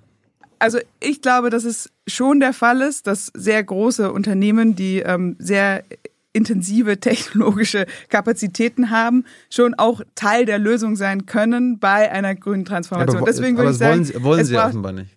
Naja, deswegen braucht es also wenn wir jetzt mal sagen, hier äh, äh, eine Milliarde staatliche Investitionen, 500 Millionen äh, private Investitionen, dann wäre der Staat ja schon im ziemlich großen äh, Stile da beteiligt, wenn er eben nicht einfach nur subventionieren würde, mhm. ähm, sondern sagen würde, okay, wir werden jetzt Teilhaber mhm. in einer Art und Weise, die ähm, proportional ist zu dem, was wir investieren. Und das ist meiner Ansicht nach ähm, der, der Weg nach vorne, anstatt zu sagen, okay, wir gehen jetzt irgendwie hier so auf äh, Frontalangriff in der Situation, ähm, wo es wirklich darum geht, jetzt so schnell wie möglich diese Klimatransformation hinzubekommen, ähm, ist es, glaube ich, sinnvoll, die Kapazitäten, die es in diesen Unternehmen gibt, zu nutzen, aber eben auf eine Art und Weise, dass äh, die dabei erwirtschafteten Gewinne ähm, äh, sozialisiert werden, insofern die Investitionen sozialisiert wurden. Um nicht falsch verstanden zu werden, das fände ich auch den besseren Weg, weil wenn zwei, wenn zwei Drittel des Geldes vom Staat kommen, na, dann äh, sind wir halt zwei Drittel Teilhaber. Äh, aber Enteignung wäre auch eine Möglichkeit oder Vergesellschaftung. Also ich würde jetzt persönlich damit, nicht. Damit, das, damit die Transformation so schnell wie möglich geht. Also wenn wir wäre in einer eine, Situation, also wenn wir in einer Situation sind, wo Private selber die Initiative ergreifen würden, dann bräuchten wir ja gar nicht diese ganzen Subventionen. Und dann könnten wir sagen, okay, in diesen Bereichen gut, da scheint der Markt irgendwie zu funktionieren, da kann der Markt dann wegen mir auch so investieren, wie er eben investiert. In den Bereichen, wo wir so große Investitions, äh, Entschuldigung, so große Subventionsaufwendungen brauchen, scheint es ja irgendwie der Fall zu sein, dass der private Markt eben nicht ähm, die die Ergebnisse hervorbringt, die man für eine grüne Transformation bräuchte. Und da würde ich, also ich sage es jetzt eigentlich zum vierten, fünften Mal, aber da würde ich halt sagen, ähm, dass wenn der Staat da reingeht, dann sollte er als Teilhaber reingehen und nicht einfach nur als Cash Cow. Ähm, und ich glaube, dass das effektiver ist, als jetzt irgendwie anzufangen, herumzugehen und zu versuchen, äh, Unternehmen zu enteignen. Warum ergreifen die Privaten oder diese Konzerne nicht selbst die Initiative? Naja, offenbar äh, gehen sie davon aus, dass es immer noch äh, profitabler ist, äh, auf den schmutzigen Stahl zu setzen. Weil letztlich ist das äh, Profitmotiv das entscheidende, der äh, entscheidende handlungsgebende Indikator für private Unternehmen. Warum ist, kann man mit schmutzigem Stahl im Jahr 2023 und auch in den nächsten Jahren immer noch eine Menge Profit machen? Weil wir das nicht unterbinden? Also ich bin jetzt keine Stahlexpertin. Ja, aber das, aber, das sind Regul Re ähm, Regularien und Klar, man könnte auch sagen, man macht jetzt irgendwie ganz äh, starke Regularien. Ähm, es sollte man wahrscheinlich noch ergänzend dazu tun, dass Mhm. man sozusagen eine Kombination hat aus einerseits, okay, es wird ab Jahr X ähm, tatsächlich einfach nur noch grünen Stahl in Deutschland geben, weil alles andere ist mit der Klimatransformation nicht kompatibel. Und andererseits, wenn, um das zu erreichen, ähm, öffentliche Mittel notwendig sind, dann müssen die so eingesetzt werden, dass äh, auch eine Beteiligung an den dann zukünftig ja fast äh, äh, garantierten Gewinnen ähm, äh, äh, äh, gegeben ist, weil wenn man eben mit der Regul regulatorischen Seite sagt, ab dem Jahr so und so gibt es nur noch grünen Stahl, dann wird es ja auch auf jeden Fall auch einen Markt für grünen Stahl geben. Falls ihr Fragen habt zum Thema Energie, Energiepreise, her damit. Äh, Ähm, ja, ich wollte noch mal ganz kurz äh, Ja. vielleicht einmal einwerfen, dass äh, es gibt ja irgendwie so eine ziemlich festgefahrene Diskussion von irgendwie Staat versus Markt und dann ist immer so, okay, ähm, wenn man irgendwie jetzt sowas sagt, wie was ich gerade gesagt habe, dann ist man irgendwie so ein äh, so ein äh, Verfechter, so ein blinder Verfechter des Staates. Ähm, habe ich, ähm, hab ich jetzt nicht so verstanden. Aber genau, aber ich, ich möchte das nur ganz klarstellen, dass ein, es sozusagen einige hier, hier wahrscheinlich. Ja. Das ist- einige verstehen dich vielleicht falsch. dass es ja schon vorher sozusagen eine sehr starke in, äh, Beteiligung des Staates geht, aber dass eben die Frage ist, unter welchen Bedingungen eigentlich der Staat ähm, sich hier beteiligt. Ähm, und es nicht darum geht, also ich bin der Auffassung, dass Märkte schon auch ein extrem ähm, äh, äh, mächtiges Instrument sind. Ähm, und wenn wir in einer Marktwirtschaft leben, wie wir es tun, diese extrem wichtigen ähm, Instrumente und wirkmächtigen Instrumente auch genutzt werden müssen und mobilisiert werden müssen für eine ähm, grüne Transformation, aber eben auf eine Art und Weise, ähm, die sicherstellt, dass nicht nur Kosten, sondern auch Gewinne ähm, äh, verteilt werden. Zurück zur Inflation. Du hast, das, du hast dich damit ja in China befasst. Du hast gesagt, zum einen hast du mich mit dem Energieschock bzw. den Energiepreisen beschäftigt und zum anderen mit den Lebensmittelpreisen. Du hattest, du, wir hatten kurz über Getreide und den Anbau gesprochen. Ähm, wenn ich das auf Deutschland spiegel, du kannst gleich mal erzählen, wie es in China ist. In Deutschland ist, treibt, wird die Inflation gerade insbesondere durch die Lebensmittel getrieben. Also es ist unglaublich, die sind immer noch, also die Lebensmittelpreise gehen immer noch unglaublich nach oben. Äh, weißt du eigentlich, warum das auch in Deutschland so ist? Ja, ähm, okay, es sind jetzt irgendwie so ein bisschen zwei Fragen in einem. Ja, also, na, ich, will, ich will natürlich über China reden, wie, wie die Genau. Chinesen das unter Kontrolle Ähm. haben und wie wir das, wie wir das nicht unter Kontrolle haben. Ja, ja. Ähm, okay, ich, ich spreche mal erstmal über den deutschen Fall. Ich glaube, es ist leichter, das sozusagen separat zu ja. behandeln. Ähm, genau, also ich, ähm, es ist ja so, dass jetzt eine Situation eintritt, wo die ähm, Getreidepreise eigentlich wieder gefallen sind, aber die Lebensmittelpreise weiterhin steigen. Also die Lebensmittelpreisinflation in Deutschland war jetzt irgendwie gerade bei 22, über 22 Prozent. Ähm, das ist schon sehr gewaltig. Ähm, und das sind auch nicht einfach jetzt irgendwie nur, äh, keine Ahnung, ähm, Eis und äh, äh, Pralinen oder so, sondern das sind auch wirklich äh, Grundnahrungsmittel, die da ganz stark ähm, im Preis anziehen. Ähm, das heißt, wir sind in einer Situation, wo Menschen wirklich extremen Preissteigerungen ausgeliefert werden. Also irgendwie so jeder sechste Euro ähm, äh, äh, wird für Lebensmittel ausgegeben und bei ähm, Menschen mit niedrigeren Einkommen äh, dürfte das noch deutlich höher sein als dieser ähm, gesamte Durchschnitt. Wa warum ist das möglich? Ja. Ähm, ich glaube, dass sowas passiert ist, ähm, wo es sozusagen einen realen Schock gab auf den, auf den internationalen ähm, Lebensmittelmärkten, ähm, ganz besonders im Getreidebereich, auf, aufgrund des, äh, des, des Kriegs in der, in der Ukraine. Dass dann dieser Schock aber dazu geführt hat, dass gewissermaßen bei den Verbrauchern eine Erwartung entstanden ist, dass die Preise hochgehen oder zumindest eine Akzeptanz gegenüber höheren Preisen. Mhm. Und dass manche Unternehmen, es ist relativ schwer, das äh, so in der Breite darzulegen, wer das jetzt genau war. Also ich habe ein Paper geschrieben, in dem wir uns einige ähm, Unternehmen angeschaut haben, aber das ist nicht sozusagen letztlich repräsentativ. Wir können nur sagen, dass es dass dieses Phänomen, was ich jetzt gleich beschreiben werde, existiert. Wir können noch nicht wirklich sagen, wie verbreitet es, es ist. Aber einige ähm, Unternehmen haben auf jeden Fall diese Art von Schock ähm, zu, zum Anlass genommen, Preise auf eine Art und Weise zu erhöhen, dass Preise mehr gestiegen sind als die Kosten. Was heißt, dass die Profitmargen gestiegen sind und sie am Ende des Tages sozusagen in dieser Krise ähm, äh, tatsächlich als Krisengewinner hervorgegangen sind, während äh, der Rest äh, diese extrem hohen Lebensmittelpreise zahlen musste. Da gab es jetzt sogar Situationen, wo das, ähm, das verkaufte Volumen runtergegangen ist, also tatsächlich die Nachfrage angefangen hat, auch runterzugehen als Reaktion auf diese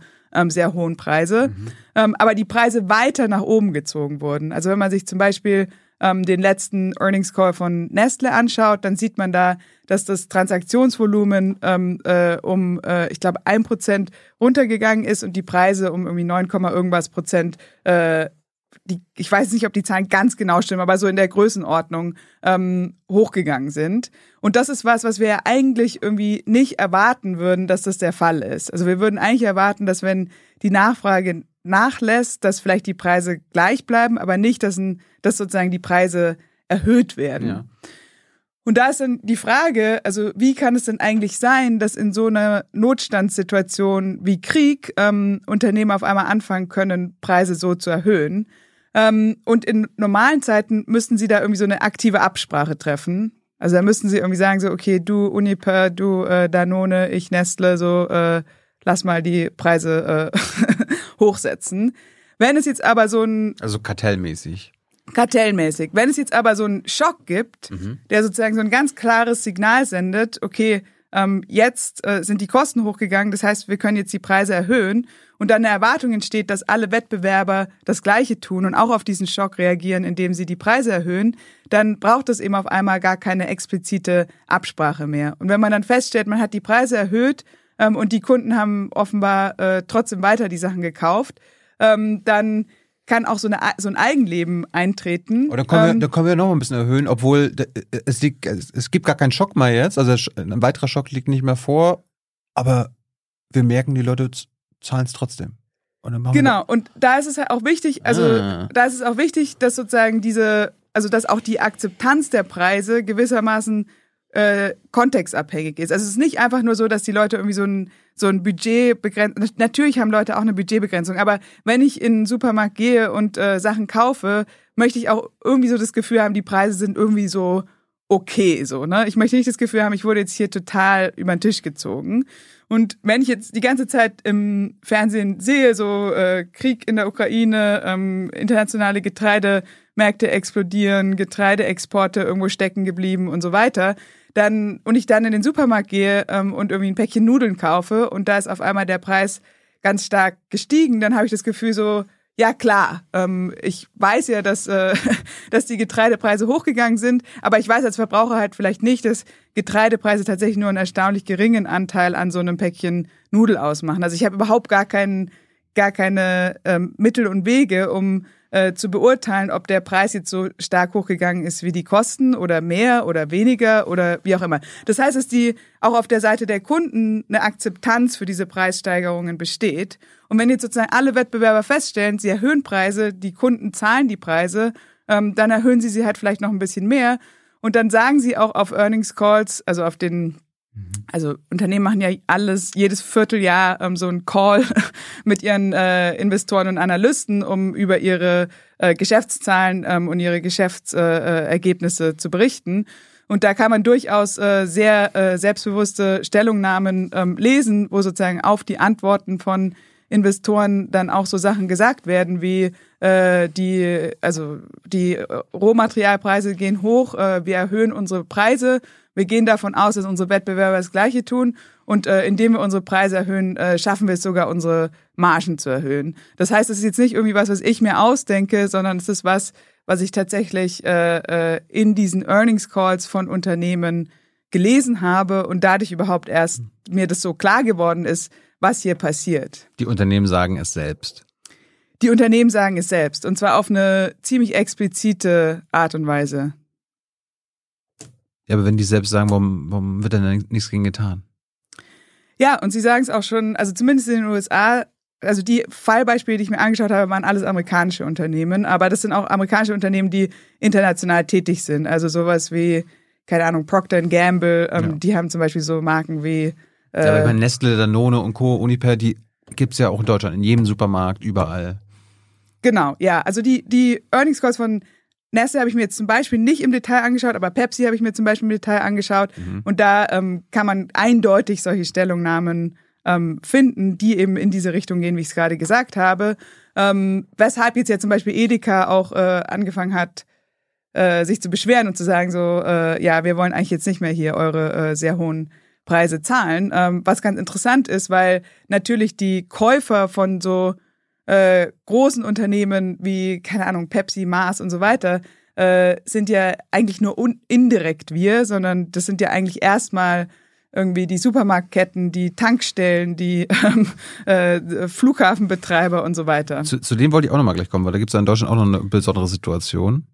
Also die Marktkonzentration von Rewe, Aldi, Lidl und Edeka. Aber die Unternehmen selbst, jetzt, keine Ahnung, Nestle und die, die die Lebensmittel herstellen, was du jetzt gerade beschrieben hast, was ist, warum, also er, erklär uns das halt anhand mal einer der kapitalistischen Logik dieses Unternehmens. Ist das Hinterlistigkeit? Ist das einfach nur also ist das einfach nur logisch? Müssen die so handeln? Ist das Gier? Ja, ähm, also die große Frage hier ist, denke ich, dass ja schon vor der Pandemie ähm, viele Unternehmenssektoren extrem konzentriert waren in, in ganz vielen Bereichen, wo sozusagen eigentlich eine relativ kleine Anzahl von sehr großen Unternehmen äh, ganze Branchen ähm, unter sich aufteilen. Mhm. Aber vor der Pandemie haben wir ja sehr stabile, teilweise sogar fallende Preise gesehen. Mhm.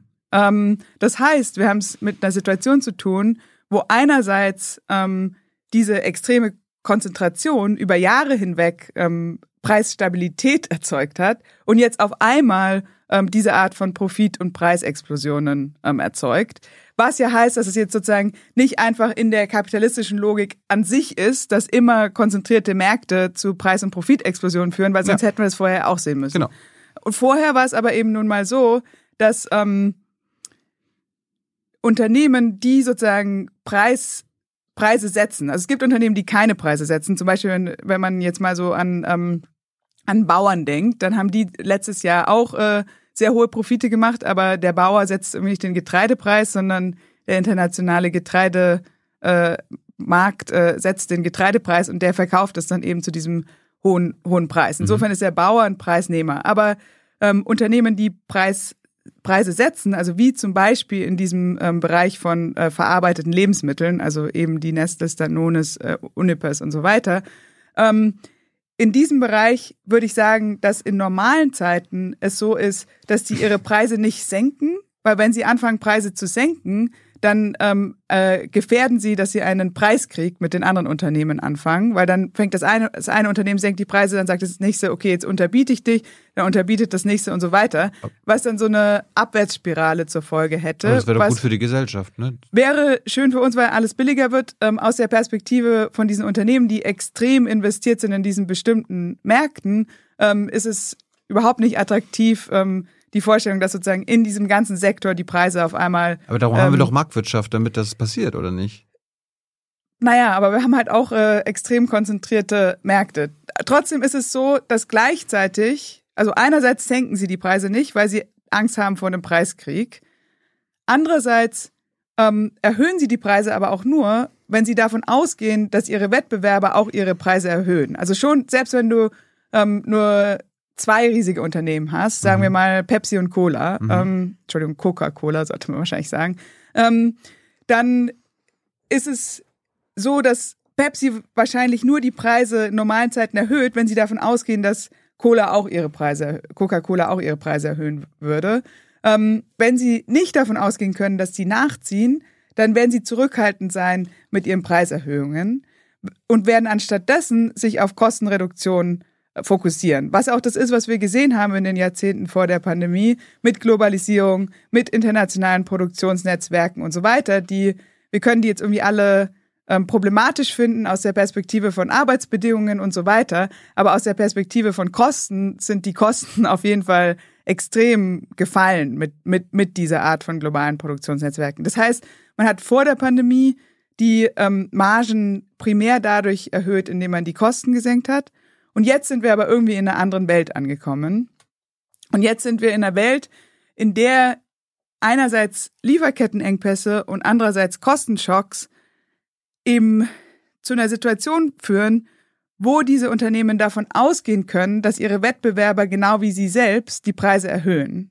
Was vorher nicht der Fall war, weil es vorher kein klares Signal gab, so jetzt ist der Moment, Preise zu erhöhen.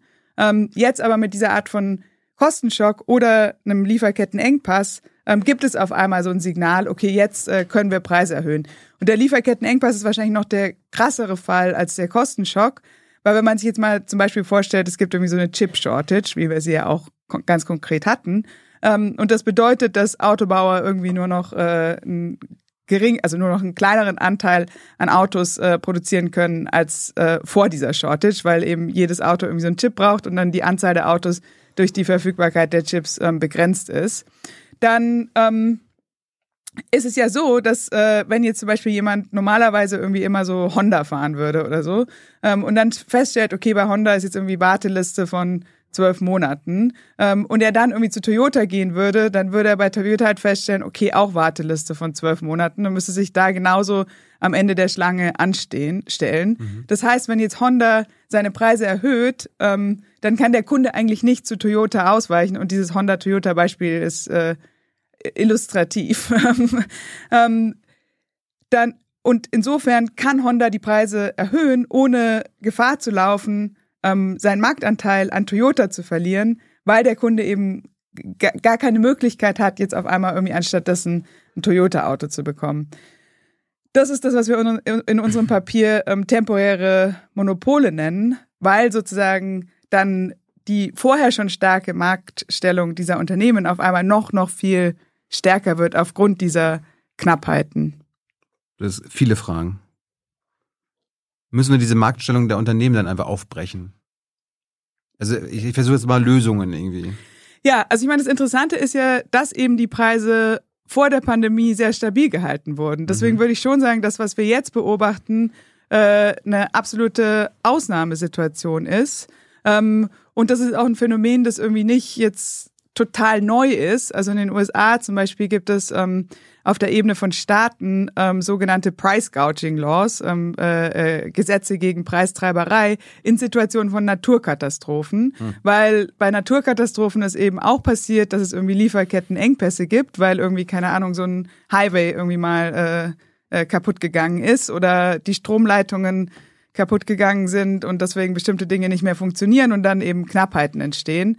Und man weiß, dass wenn solche Knappheiten aufgrund von so einem Schock ähm, äh, auftreten, dann ähm, Unternehmen damit reagieren, die Preise zu erhöhen, weil sie es können.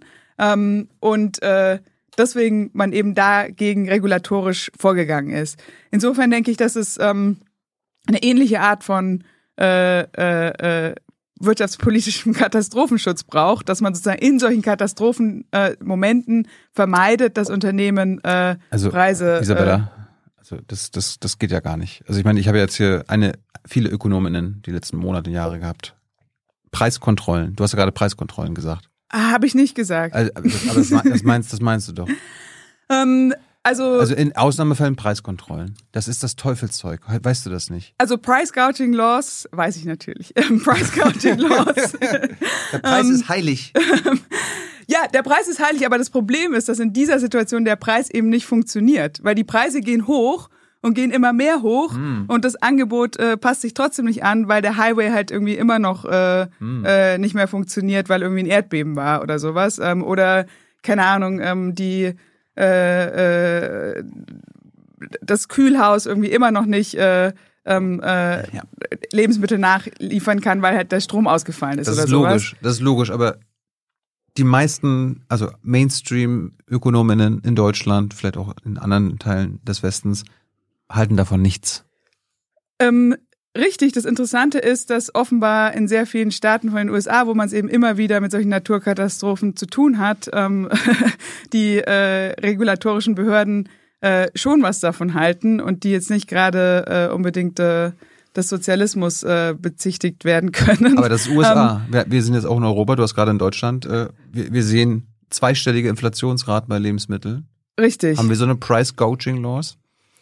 Nee, haben wir nicht. Mhm. Ähm, und das Problem ist natürlich, dass äh, wir es jetzt mit einer sehr viel diffuseren Art von Krise zu tun haben, als jetzt irgendwie mit so einem Blizzard oder Tornado. Also da ist es ja irgendwie ganz klar, ähm, weil man kann irgendwie sehen, okay, der Tornado war hier, Häuser sind zerstört, der Blizzard ist hier, Leute kommen nicht mehr aus ihren Häusern raus äh, und so weiter. Mhm. Ähm, während wir jetzt halt so eine ganz diffuse Form ähm, von Krise haben. Aber es sind trotzdem eben ähnliche Dynamiken eingetreten. Ähm, auf eine subtilere, viel schwerer nachvollziehbare Art und Weise, weswegen wir auch immer noch nicht äh, besonders gute also wir haben sehr viele empirische Indizien, zum Beispiel, weil die Unternehmen selber sagen, dass das ist, was sie tun, aber auch, weil wir sehen, dass insgesamt die Profitmargen wirklich in die Höhe geschnellt sind. Ähm, in den USA ganz deutlich, aber mittlerweile ja auch die ähm, EZB ähm, zum Beispiel anerkannt hat, dass äh, äh, Profitsteigerungen der wichtigste, ähm, also de den größten Anteil an der Inflationssteigerung haben. Insofern äh, ist ein ähnliches Phänomen auch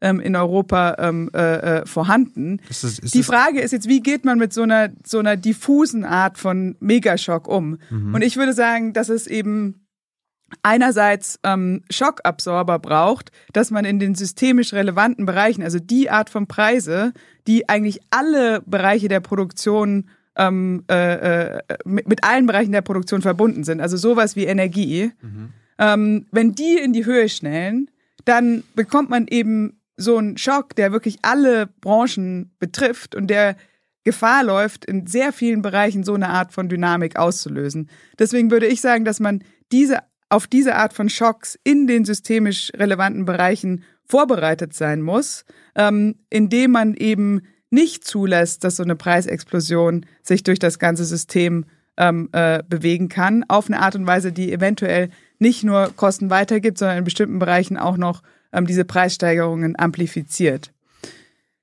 Deswegen geht es nicht jetzt irgendwie um totale Preiskontrollen von allem oder sowas, sondern es geht darum, die das, das, systemrelevanten so, so, so Bereiche wir wetterfest zu machen. Ich meinte jetzt auch nicht, dass der Staat alle Preise kontrolliert und so weiter. Willst du auch nicht? nee, aber in Krisensituationen oder wenn es außer Kontrolle gerät und wir sehen, dass äh, anhand der Marktstellungen die Hersteller das ausnutzen, Genau, äh, also ich würde, also mein, meine, mein Ansatzpunkt wäre zu sagen, in den, also in den systemisch relevanten Bereichen, die wir auch angefangen haben zu versuchen, empirisch zu identifizieren, ähm, muss es sozusagen Schockabsorber geben. Das müssen gar nicht unbedingt Preiskontrollen sein, das können auch, oder sollten, sollten eigentlich auch nicht Preiskontrollen sein, sondern ähm, können so Instrumente sein wie zum Beispiel die Strategic Petroleum Reserve in den USA, wo man eben ein öffentliches Pufferlager hat. Und wenn äh, wenn die Ölpreise anfangen sehr stark zu steigern, kann, sehr stark zu steigen, kann man aus diesem Pufferlager Reserven freisetzen und damit sozusagen ähm, die, den, den Preisauftrieb ähm, äh, äh, gewissermaßen einfangen also und damit diesen Schock also brauchen wir jetzt bei für Joghurt, wegen Danone und Nestle und so, brauchen wir jetzt Joghurtreserven. Nee, nee, nee, nee, nee, nee. Aber wir brauchen sozusagen. Butterreserven. es gab hier mal die Butterberge, aber ähm, Stimmt. ähm, aber nee, also die Idee ist nicht, dass wir jetzt sozusagen für alles solche Reserven brauchen, sondern für die wichtigsten Dinge. Also zum Beispiel mhm. Getreide, dass zum mhm. Beispiel der Getreidepreis nicht so explodieren kann. Ähm, und da bräuchten wir das vielleicht eigentlich auch irgendwie auf einer internationalen Ebene, was jetzt irgendwie vielleicht so utopisch und radikal klingt, was aber eine Idee ist, die zum Beispiel Keynes vertreten hat nach dem Krieg, ähm, weil er damals gesagt hat, dass ähm, die Preise von zum Beispiel Grundnahrungsmitteln, ähm, also den äh, als Rohmaterialien, so stark äh, äh, äh, fluktuieren über die Zeit, dass das eben zu extremen Instabilitäten führen kann, insbesondere in armen Ländern. Naja. Ähm, ja, bei Keynes haben halt unsere führenden Ökonomen nicht gelesen. Ja, kannst ähm, du bei Jung und Naiv It's never too late.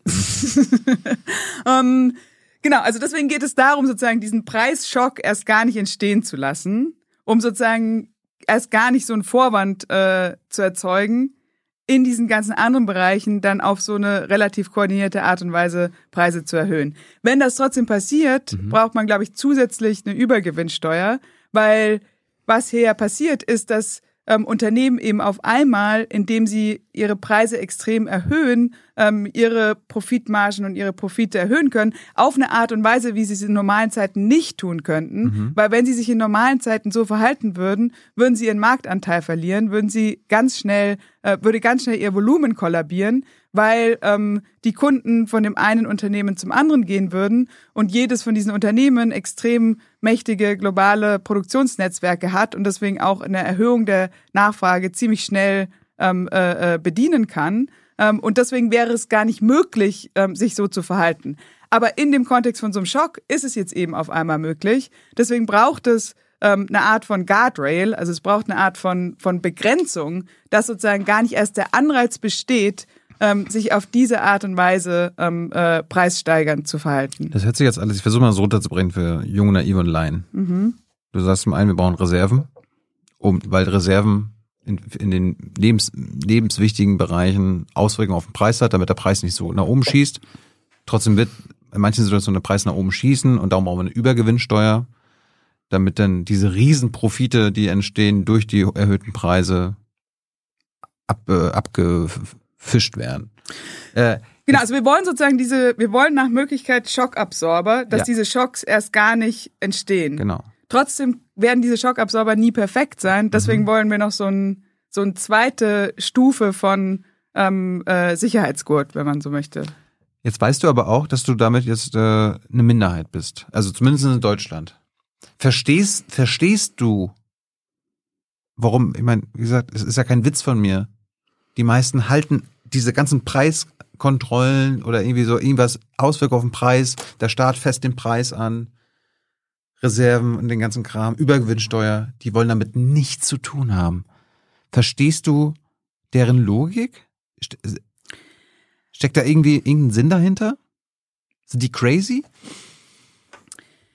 Also ich möchte erstmal nochmal sagen, warum ich glaube, dass das wichtig ist. Und zwar wichtig ähm, für das Funktionieren von Märkten als Koordinationsmechanismus für eine Wirtschaft. Weil wenn wir eine Situation haben, wo die Profitabilität auf einmal zufällig wird, weil es ist ja auch nicht so, als könnten in allen Bereichen Unternehmen Preise so erhöhen, ähm, mhm. sondern es gibt auch Bereiche, wo das weniger gut funktioniert. Mhm. Und das hat ähm, mit der, Entschuldigung, mit der unternehmerischen ähm, äh, äh, Innovationskraft oder ähm, dem unternehmerischen Engagement äh, der entsprechenden äh, äh, Leute überhaupt gar nichts zu tun, sondern has, hat einfach mit, mit den Strukturen der Wirtschaft zu tun, die dann in diesem Schock sich auf eine bestimmte Art und Weise auswirken.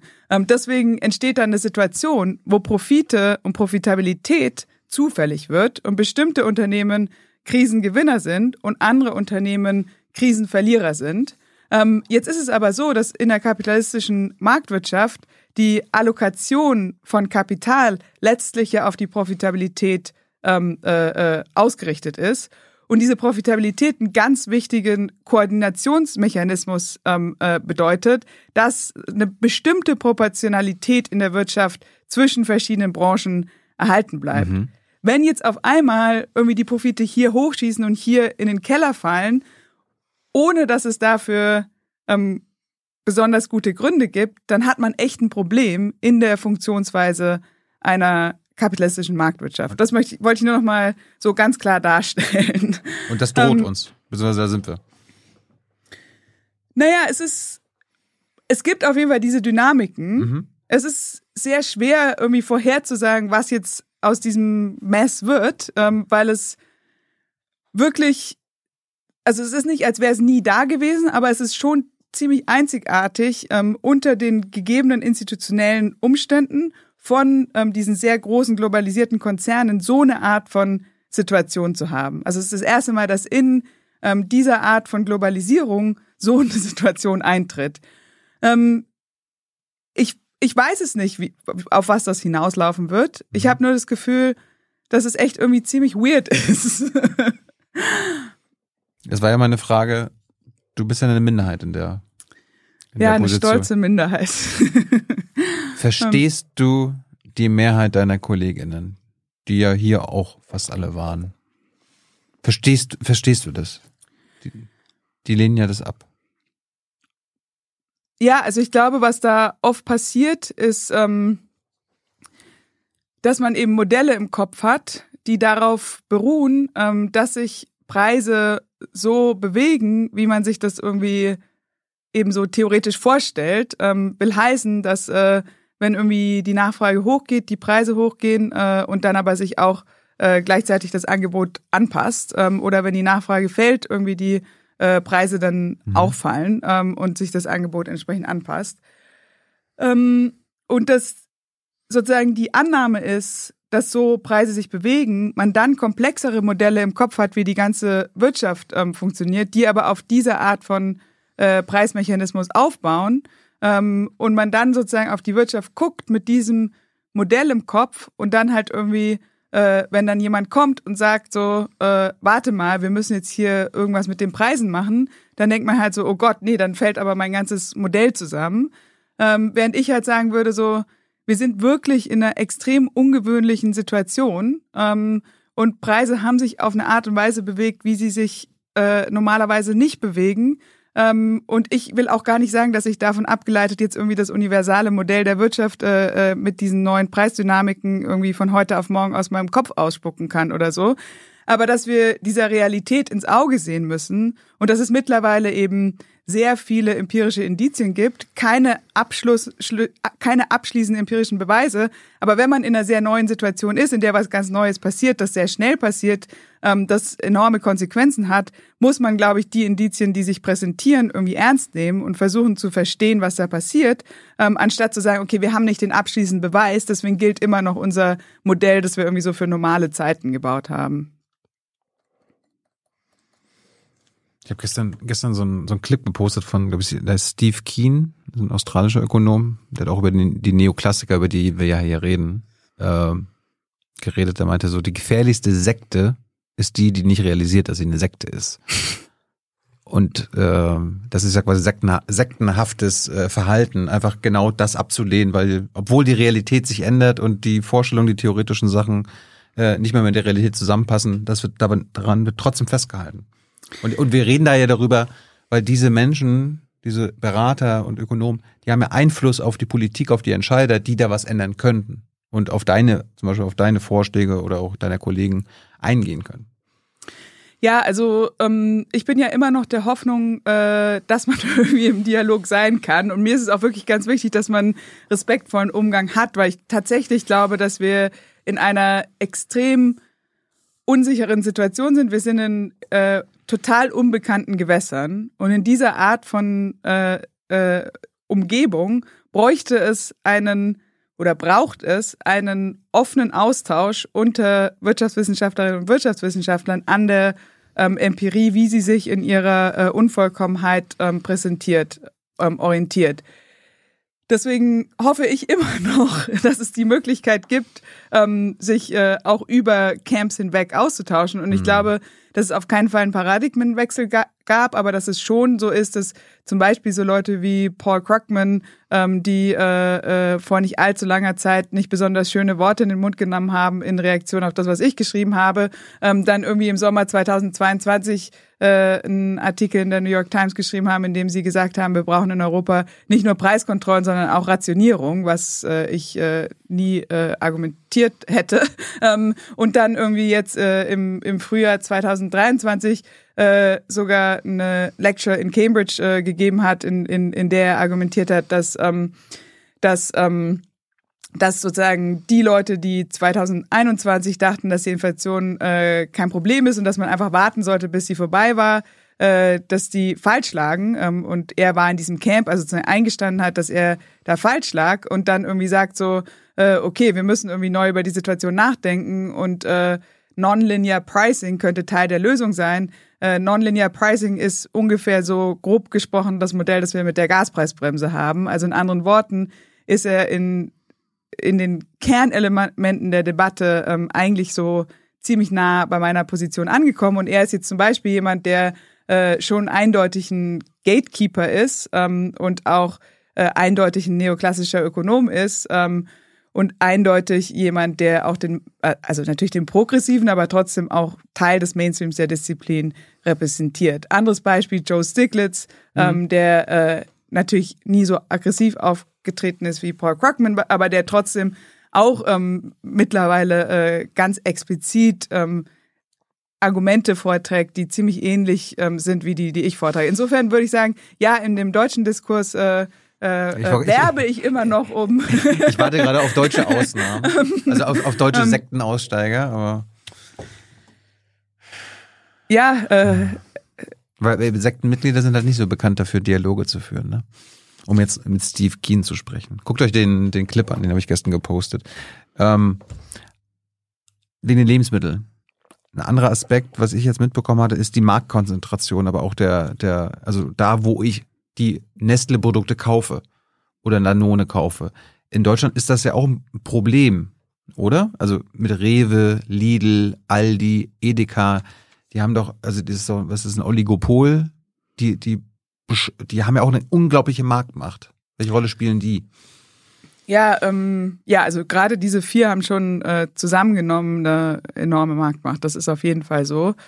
Ähm, das ist ja auch empirisch gut belegt und jetzt auch nicht so furchtbar kompliziert rauszufinden. Ich meine, die entscheiden, Ähm, wie, wie hoch der Milchpreis ist, zum Beispiel in Deutschland. Ne? Genau. Ist wiederum eine sehr interessante Situation, ähm, weil in Deutschland ja traditionell die Lebensmittelpreise relativ niedrig waren, auch verglichen mit anderen europäischen Ländern, obwohl wir diese extrem hohe Konzentration haben. Das heißt, wir hatten also gerade mit Aldi und Lidl Discounter, die ähm, äh, enorme Marktanteile haben, die aber trotzdem die Preise extrem niedrig gehalten haben. Deswegen ist es nicht so, dass Marktmacht ist gleich hohe Preise, sondern es kann auch eine Situation geben, äh, wo Unternehmen äh, Marktmacht gewinnen, indem sie sich als Discounter positionieren und dann auch diese Position beibehalten. Deswegen ist wieder die Frage, warum haben die angefangen, ähm, sich anders bis zu einem gewissen Grad anders zu verhalten in der Krise, als sie es vorher getan haben. Und es ist auch sehr interessant, dass es jetzt sozusagen mit äh, Edeka ja diese äh, ganz äh, ähm, äh, äh, ganz eindeutige Stellungnahme gibt, ähm, wo gesagt wird, so, okay, Pepsi und Mars zum Beispiel haben ihre Preise so erhöht, dass wir diese Sachen jetzt erstmal nicht mehr kaufen, weil das ist irgendwie äh, nicht okay. Ähm, was die, jetzt, die landen wenn man, nicht im Regal bei Edeka. So, das ist deren Drohung. So habe ich das verstanden, Mhm. ja. Also ich bin jetzt auch kein äh, Experte für Edeka, aber so habe ich das interpretiert. Mhm. Ähm, was interessant ist, weil ähm, die Gewinne bei Edeka auch ziemlich stark gestiegen sind, aber offenbar jetzt irgendwie so ein, ähm, so ein oder ziemlich sehr, zumindest sehr hoch waren. Ähm, jetzt aber trotzdem eine Situation eingetreten ist, wo offenbar diese Einzelhändler ähm, oder dieser Einzelhändler ganz konkret ähm, den Eindruck hat, dass diese extremen Preissteigerungen auf der Seite der Lebensmittelhersteller jetzt langsam ähm, auch für ihn irgendwie ein Problem bedeuten. Das heißt, dass es sein könnte, dass diese Einzelhändler jetzt vielleicht das Gefühl haben, so, oh, äh, irgendwie können wir diese Preise so doch nicht mehr ähm, weitergeben, sodass vielleicht irgendwie so, so eine Art Kipppunkt entsteht. Und ich meine, theoretisch wäre es schon möglich, dass es irgendwie so eine Allianz zwischen Verbrauchern und äh, Einzelhändlern gibt, weil die Einzelhändler haben jetzt auch nicht so ein Rieseninteresse daran, dass die Dinge äh, so teuer werden, dass die Leute ähm, sie nicht mehr kaufen. Mhm. Aber gleichzeitig haben wir natürlich auch eine Situation gesehen, wo die Nachfrage für die Eigenmarken von den Einzelhändlern ganz stark gestiegen ist, ähm, weil Leute eben äh, gesagt haben, okay, diese hohen Preise für die Markenprodukte kann ich nicht mehr zahlen, da kaufe ich jetzt äh, die Eigenmarke. Ähm, und Die, die manchmal vom gleichen Hersteller hergestellt werden. die manchmal vom gleichen Hersteller hergestellt werden. Und äh, also das ist jetzt wiederum ein Beispiel von, von einem amerikanischen Unternehmen, aber ähm, ich habe ein Beispiel im Kopf, ähm, wo es um Windeln geht ähm, und äh, wo ein sehr großes äh, Unternehmen in einem Earnings Call, äh, das ist auch in meinem Working Paper nachzulesen, ähm, so ich, also ich äh, formuliere das jetzt so ungefähr nach, aber äh, sinngemäß sagt, ähm, wir haben alle Qualitätsgrade von Windeln. Also wir haben irgendwie die super tolle Windel, die keine Ahnung noch äh, schöne Blümchen drauf hat und keine Ahnung äh, niemals Wasser rauskommt oder was weiß ich. Äh, die mittlere Windel und die billigste Windel. Ähm, und äh, wenn wir jetzt ähm, in dem ganzen Spektrum die Preise erhöhen, dann gehen vielleicht ein paar Leute von den tollsten Windeln mit Sternchen und Blümchen zu den mittleren und andere von den mittleren zu den billigen. Aber sie bleiben halt trotzdem bei dem gleichen Unternehmen. Deswegen äh, verliert das Unternehmen nur sehr geringfügig Nachfrage, weil vielleicht die am ganz unteren Ende dann irgendwie weniger Windeln versuchen zu verwenden oder sowas. Aber insgesamt sozusagen die Nachfrage ähm, äh, bei diesem Unternehmen bleibt und der Konsument äh, keine Möglichkeit hat, auszuweichen. Okay, das nur so als, äh, als Aside. Aber Ja. um zurückzugehen zu den Einzelhändlern. Ähm, natürlich haben wir in den, in den Eigenmarken was Ähnliches gesehen. Insofern ist es, ist es, haben die Einzelhändler irgendwie so eine seltsame Twitter-Position, wo sie einerseits wahrscheinlich, ich habe, also ich habe jetzt keine Daten vorliegen, aber es erscheint mir logisch, dass sie sich ähnlich verhalten haben ähm, wie die anderen Lebensmittelhersteller. Mhm. Und andererseits aber jetzt halt irgendwie in einer Situation sind, wo sie das Gefühl haben, okay, das geht jetzt irgendwie nicht mehr so richtig weiter ähm, und äh, es muss jetzt irgendwie was passieren. Was bei diesem ganzen Thema Eigenmarken, finde ich, auch echt wichtig ist, im Blick zu behalten, ist, dass die Leute, die vorher schon auf die Eigenmarken angewiesen waren, also die vorher schon äh, das unterste ähm, Regalfach äh, äh, vorzugsweise, ähm, äh, also da ihre, ähm, ihre Lebensmittel oder anderen Güter ähm, draus bezogen haben, dass die natürlich, wenn diese Preise jetzt hochgehen, äh, nicht mehr noch niedriger greifen können und deswegen gewissermaßen noch stärker betroffen sind, weil sie eben nicht eine Stufe nach unten ausweichen können, sondern einfach da, also mit dem Preisanstieg, so wie er sich präsentiert, ähm, äh, äh, mitgehen müssen und keine Ausweichmöglichkeiten haben. Und das sind natürlich in der Regel die unteren Einkommensgruppen wiederum was, was man empirisch relativ schwer fassen kann ähm, äh, mit der gegenwärtigen Datenlage. Aber ich glaube, intuitiv schon relativ klar ist, dass, äh, dass das die Ärmsten am härtesten trifft. Hi, Tyler hier, Producer von Jung und Naiv. Ohne euch gibt's uns nicht. Jeder Euro zählt und ab 20 landet ihr als Produzenten im Abspann auf YouTube. Weiter geht's. Du meinst gerade quasi die Marktkonzentration von Aldi, Rewe und Co. Das heißt nicht immer, dass die Preise dann steigen, aber irgendeine Auswirkung hat das ja. Zum Beispiel beim Milchpreis, da setzen diese marktbeherrschenden Einzelhändler ja den Erzeugerpreis fest. Und dann, äh, damit der Milchpreis beim Kunden, also bei mir, wenn ich die kaufe, äh, billig bleibt. Das führt aber dazu, dass der Milchbauer am Ende nicht mal über die Runden kommt, weil seine Produ also die Produktion immer teurer wird und er eigentlich mehr äh, für, das, für den Liter Milch nehmen müsste, aber diese marktbeherrschenden Unternehmen einfach die Macht haben zu sagen, nö.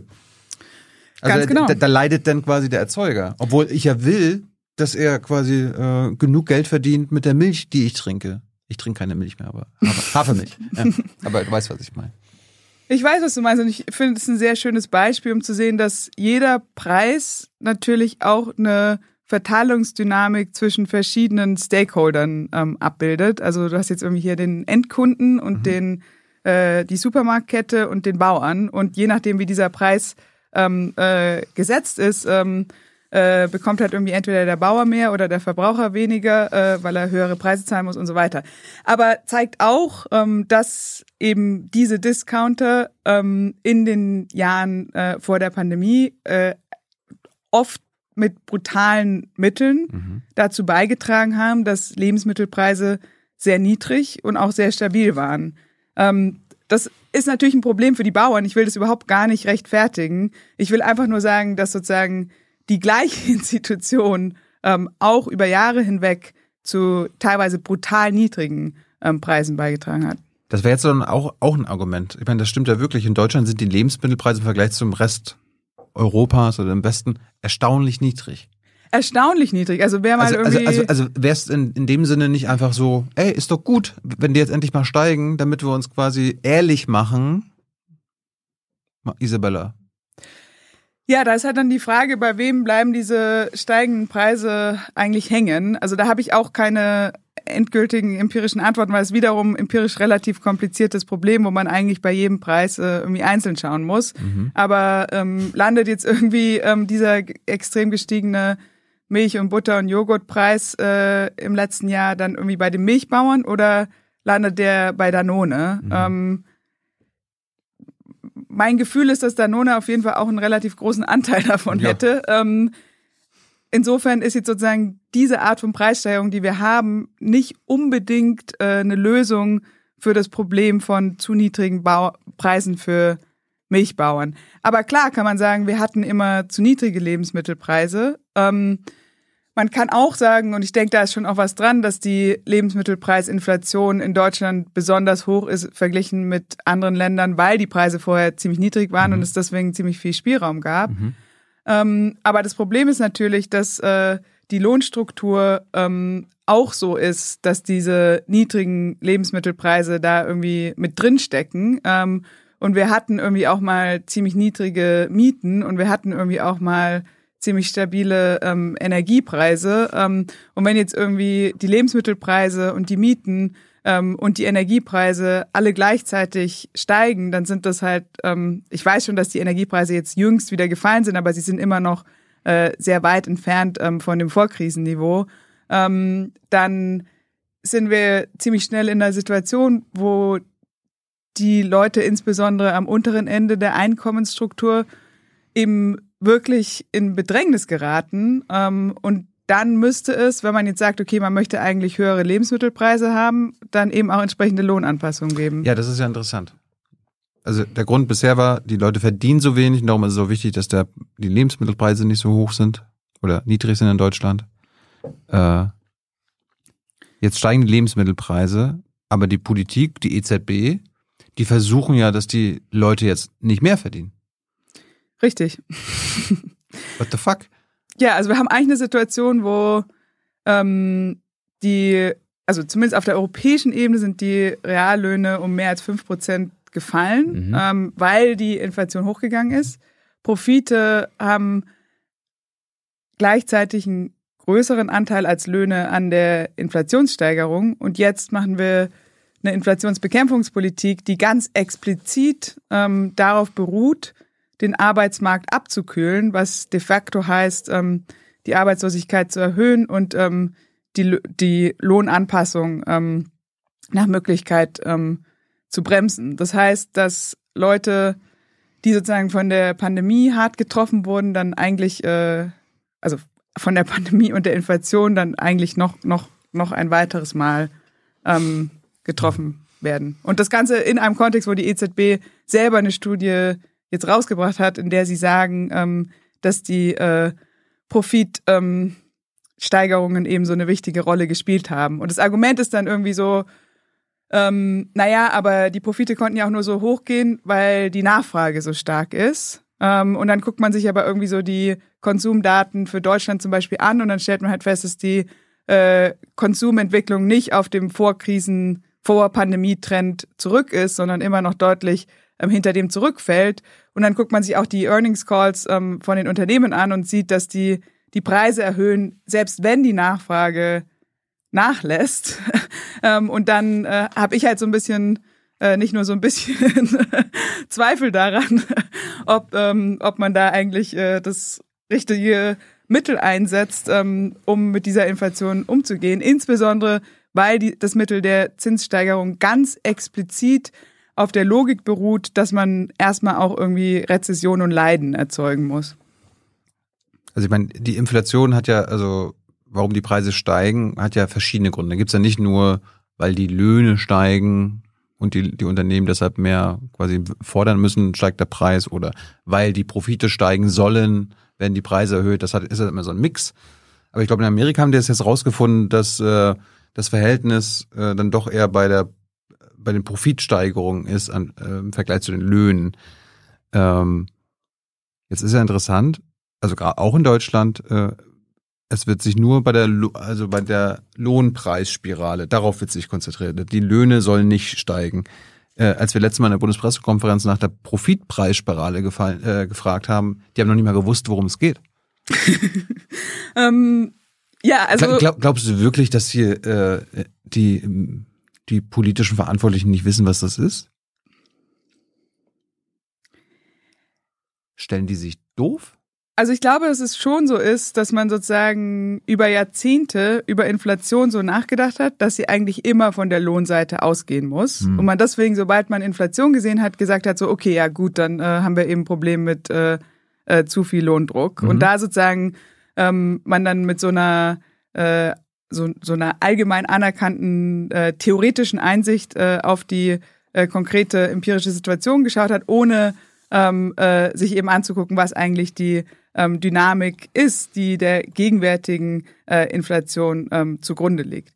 War auch am Anfang ziemlich schwierig, weil es irgendwie noch nicht so viele Daten gab und so weiter. Es kam dann aber schon, also zum Beispiel die Earnings Calls kommen jedes Quartal raus. Ähm, in den USA konnte man die Profitexplosion auch schon ähm, im vierten Quartal von 2021 ganz eindeutig sehen. Und wenn ich Profitexplosion sage, dann ähm, spreche ich von einer Situation, wo Profitmargen ähm, äh, Niveaus erreicht haben, die sie seit äh, 1947 nicht mehr erreicht hatten. Also äh, schon historisch ziemlich extreme ähm, Art von Situation.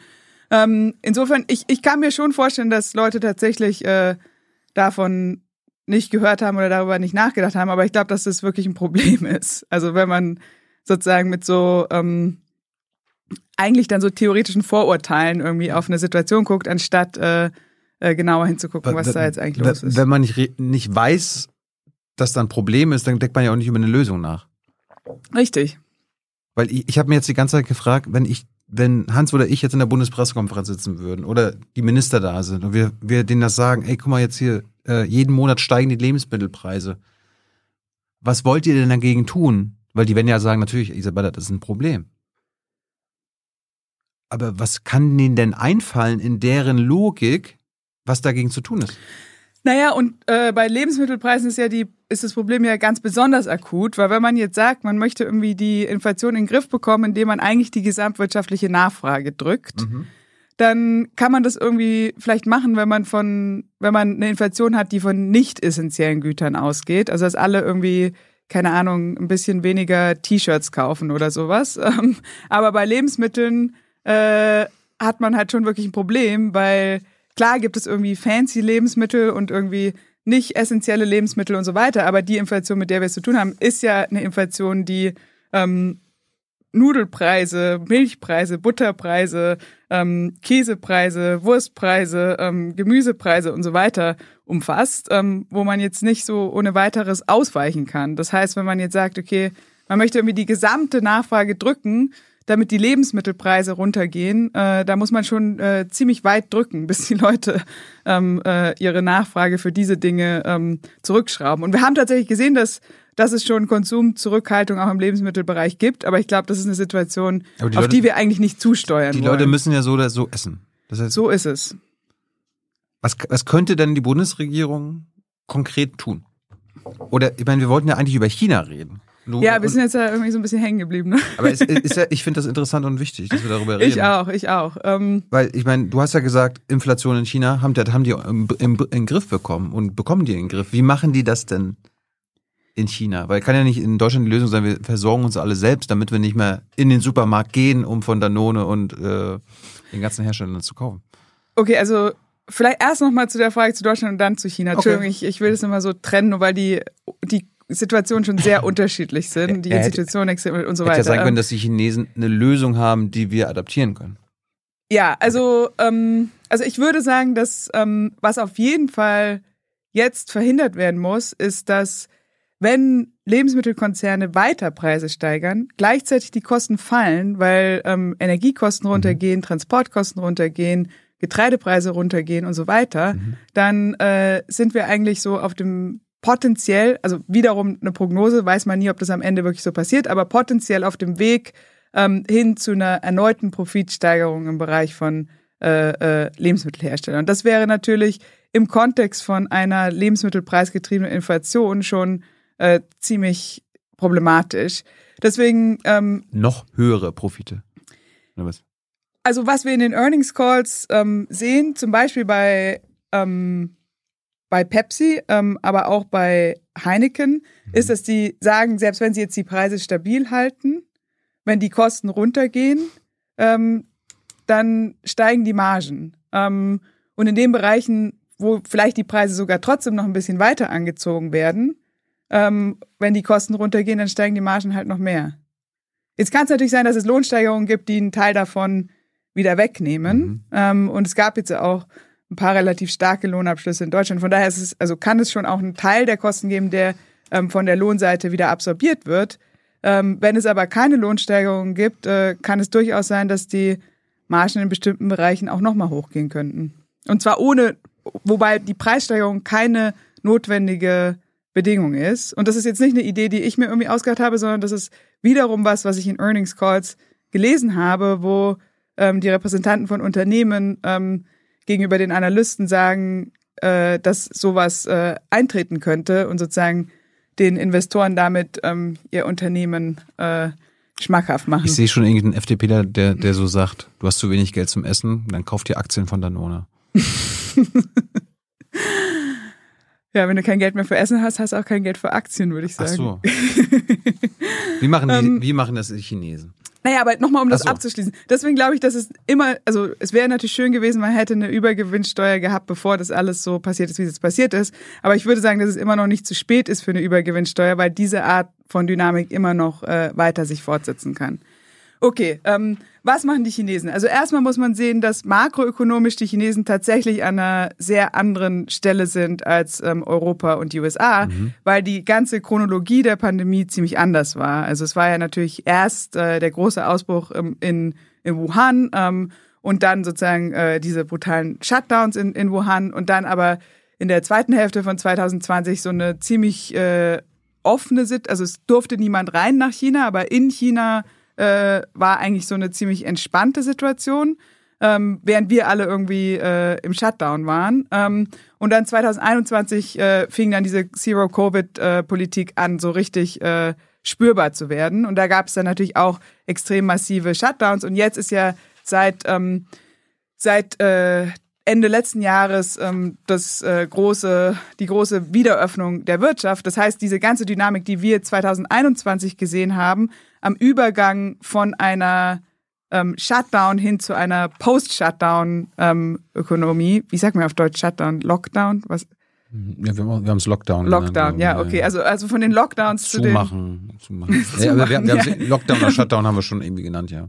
Genau, also hat man schon immer den englischen Begriff irgendwie ja, genommen, ja. ne? Ja, genau. Also dieser Übergang, der der Ausgangspunkt in, auf viele Art und Weise für diese Inflation war, der findet in China jetzt erst so richtig statt. Insofern, also das sozusagen als äh, erstmal als Kontext, mhm. ähm, dass, äh, dass, dass makroökonomisch man schon in einer sehr anderen Situation ist.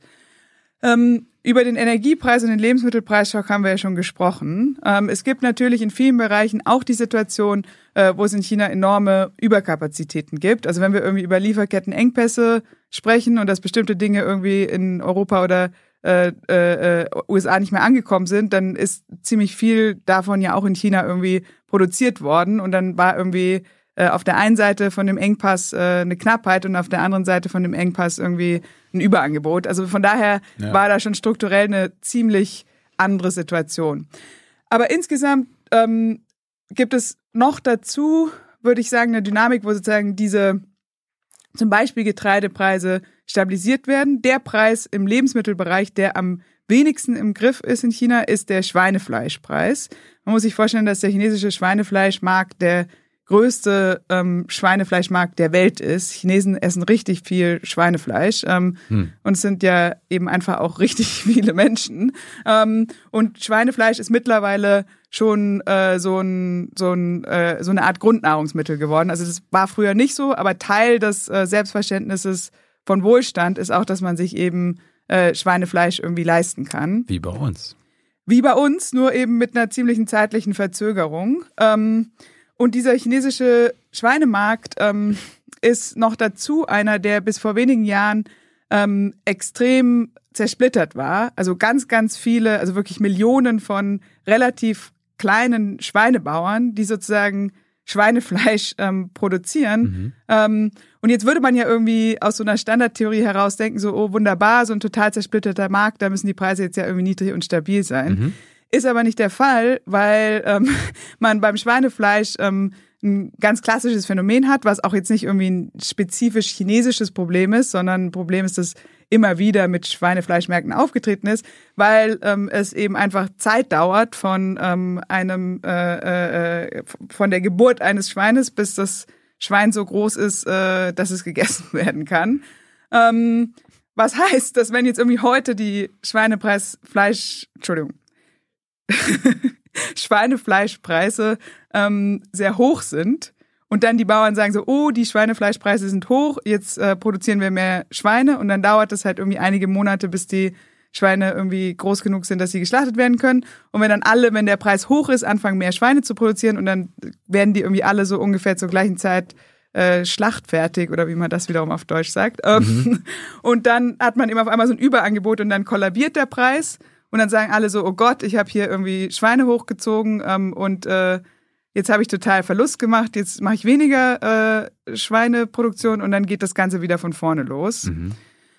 Ähm, aus diesem Grund hat äh, der chinesische Staat ein Reservesystem für Schweinefleisch, ähm, was nicht nur äh, gefrorenes Schweinefleisch umfasst, sondern auch staatseigene ähm, Schweinefarmen. Ähm, Die haben diese Reserven, die, von denen du, äh, die du gefordert hast. Äh, für die ich für Energie gefordert habe, die es in den USA für Energie auch gibt, ähm, gibt es in China für Schweine. du hast ähm, aber auch, äh, wir haben ja vorhin über Lebensmittel, über Reserven und Übergewinnsteuer. Bei Getreide würde ich sagen, ja. ähm, ich würde nicht sagen, dass wir in Deutschland eine Schweinefleischreserve Nee, nee. haben sollten. Bei mir geht es sozusagen um die ganz wichtigen Grundreserven. Aber es ist der Fall, dass China solche Reservesysteme hat. Ah, ja. ähm, und die auch tatsächlich ähm, marktförmig funktionieren, insofern als dass es eben ein Markt ist, bei dem es Millionen von privaten Schweinebauern gibt, ähm, die unabhängig voneinander Produktionsentscheidungen treffen, aber durch diese unabhängigen Produktionsentscheidungen eben diese ständigen Wellen entstehen. Und, Ähm, äh, und wenn- wenn die, keine Ahnung, äh, wenn ein Bauer 100 Schweine pro Monat schlachtreif produziert, äh, gehen dann quasi fünf davon in die Reserve?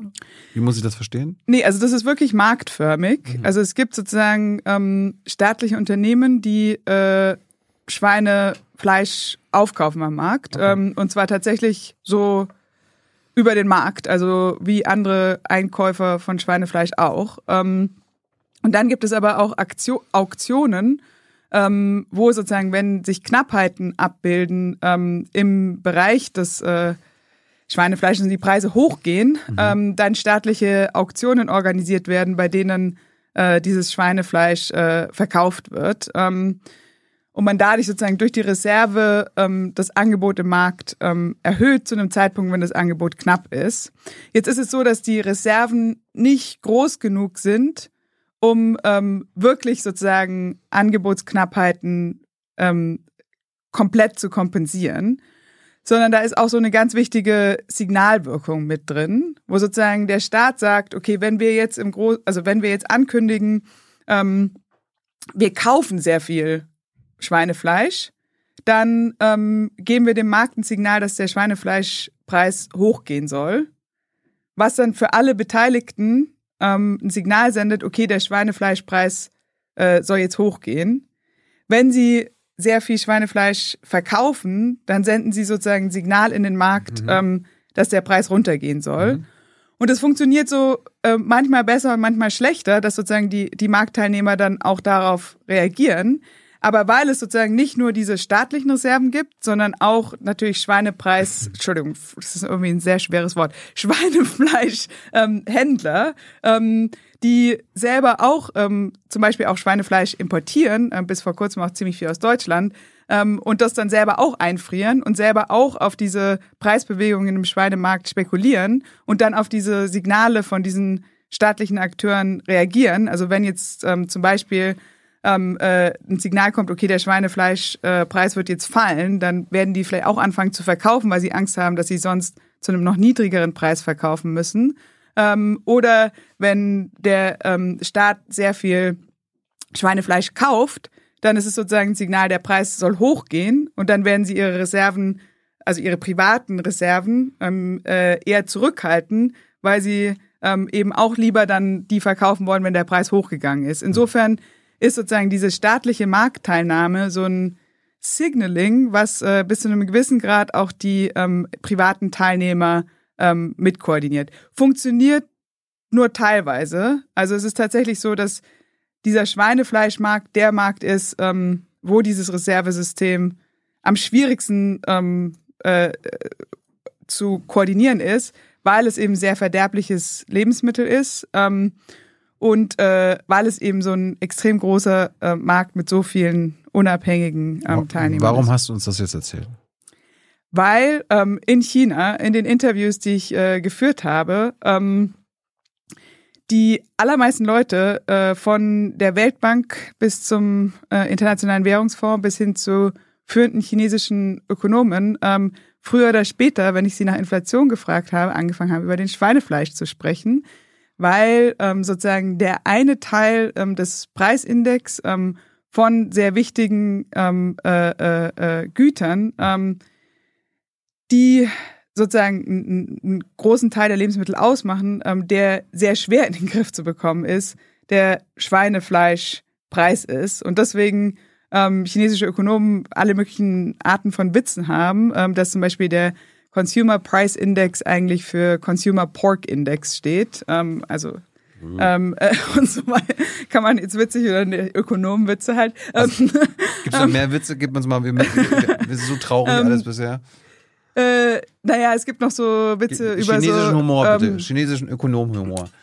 Ja, es ist so ein bisschen schwer zu übersetzen. Ähm, also es gibt, es gibt so eine ganz klassische Novelle über die Reise in den Westen und da kommt auch ein Schwein vor und da gibt es irgendwie so Witze, die mit diesem Schwein zu tun haben in der Inflation, die aber auch schon für mich irgendwie schwer zu verstehen sind. Deswegen äh, versuche ich jetzt lieber mal nicht, das irgendwie so radebrechend ähm, zu übersetzen. Aber der Punkt ist, dass sozusagen in China ähm, der ganze Bereich ähm, von Schweinefleisch wirklich das, der wichtigste Preis ist für Inflation dass es ein extrem politisierter Preis ist und der Staat ähm, durchaus ähm, kontinuierlich damit beschäftigt ist, ähm, den äh, zu stabilisieren. Ich stelle mir vor, ich meine, in, in, in Deutschland oder äh, in Europa, die EZB ähm, berechnet ja die Inflation, natürlich immer so un unterschiedliche Grundlagen, aber so, so ein imaginärer Warenkorb.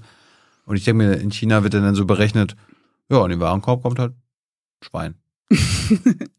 also Warenkorb ist ein interessantes Stichwort, weil ein riesiges Problem in der Forschung zu Inflation in China ist, dass der äh, äh, CPI, der Verbraucherpreisindex, mhm. ähm, nicht öffentlich ist.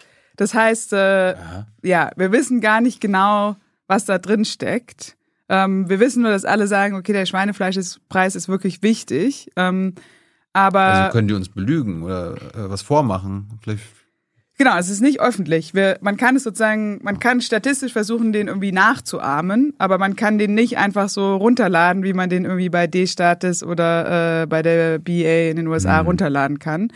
Ähm, das ist natürlich ein Riesenproblem für die Inflationsforschung ähm, und führt dazu, dass es ziemlich intransparent ist. Gleichzeitig ist es so, dass, äh, und das geht jetzt auch aufs Buch zurück, ähm, mhm. dass die ähm, chinesische Führung extrem Angst hat vor Inflation. Ähm, also in den 80er Jahren äh, ist die Inflation ja auch mal in späten 80er Jahren kurz außer Kontrolle geraten und das war ähm, im Jahr 1988, ähm, also in dem Kontext ähm, der, äh, der, der, der, der, des Vorfelds von, de, von dem, was dann auf dem Platz des himmlischen Friedens passiert ist, also diese Massenproteste, ähm, äh, die da ähm, entbrannt sind und die auf die brutalste Art und Weise niedergeschlagen wurden.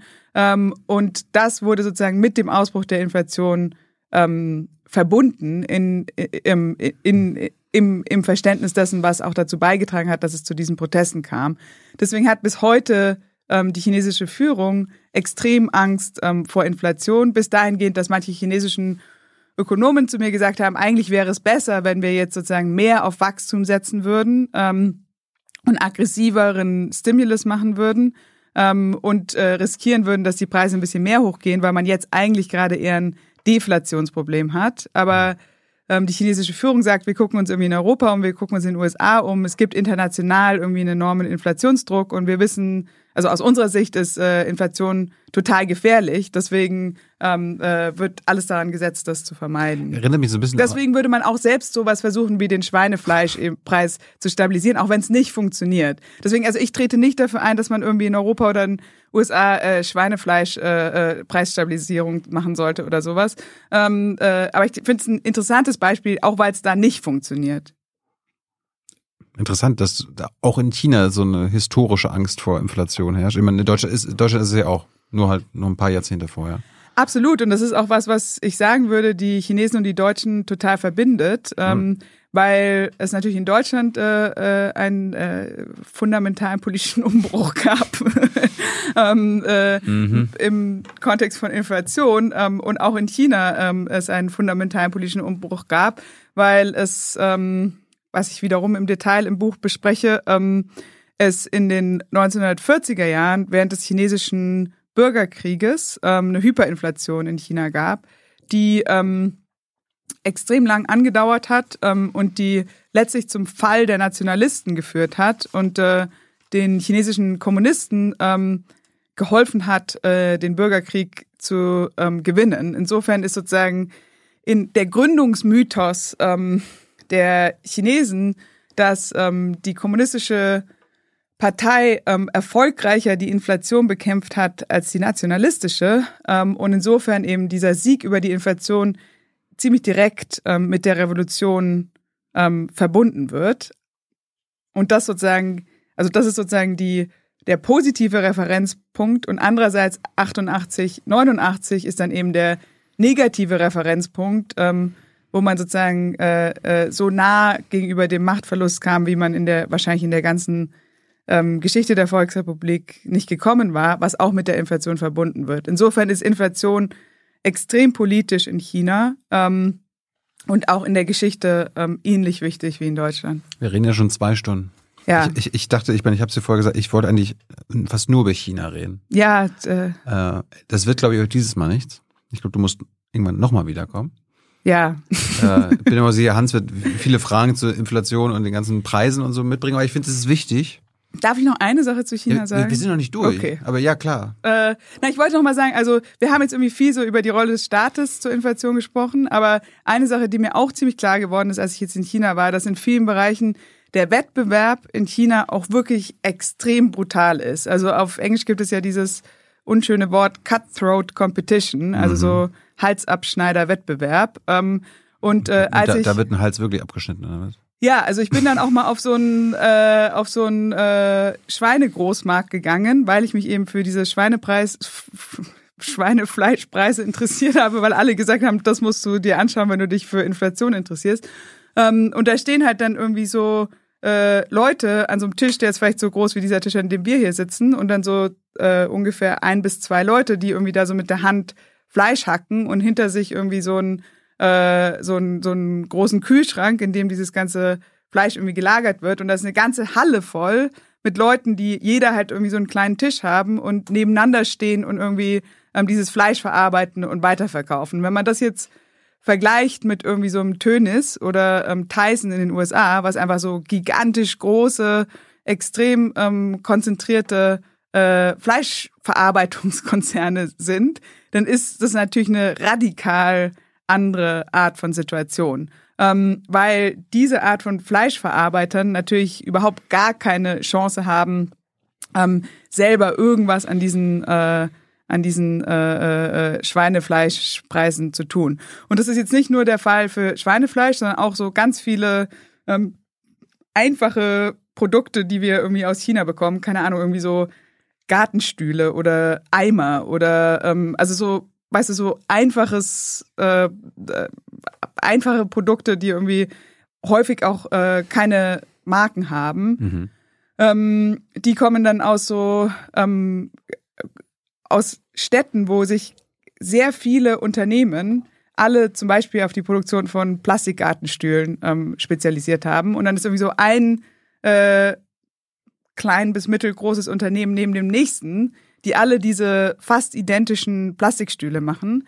Das heißt, deren Spielraum, um irgendwie ähm, Preise zu erhöhen, ist wirklich extrem gering. Das heißt, es gibt viele Bereiche, in denen der Wettbewerb in diesen homogenen, einfachen, aber in der Summe trotzdem ziemlich wichtigen ähm, äh, Industrieprodukten ähm, einfach so brutal ist, ähm, dass, dass da so eine Art von Preissetzungsdynamiken, über die wir vorhin gesprochen haben, glaube ich, einfach nicht möglich ist.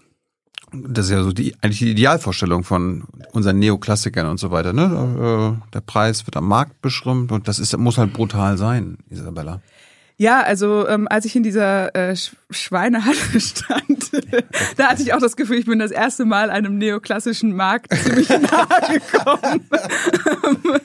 ähm, äh, es ist schon so, aber man sieht halt dann auch, äh, wie brutal das ist ähm, und wie brutal dieser Wettbewerb ist.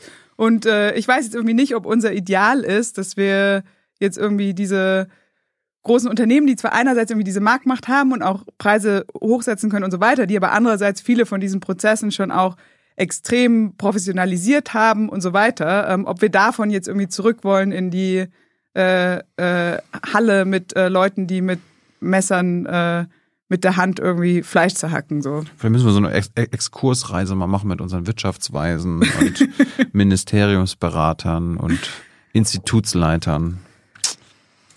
Ähm, du bist eigentlich recht witzig, wenn du auf Deutsch sprichst. Bist du auf Chinesisch? Wenn du, du kannst ja gut Mandarin. Kannst du auch so? Naja, also da, da bin ich eher ein bisschen vorsichtig, weil in so einer schon ziemlich fremden Sprache kann dann der Humor natürlich auch äh, leicht nach hinten losgehen. Ja? Schon, schon passiert?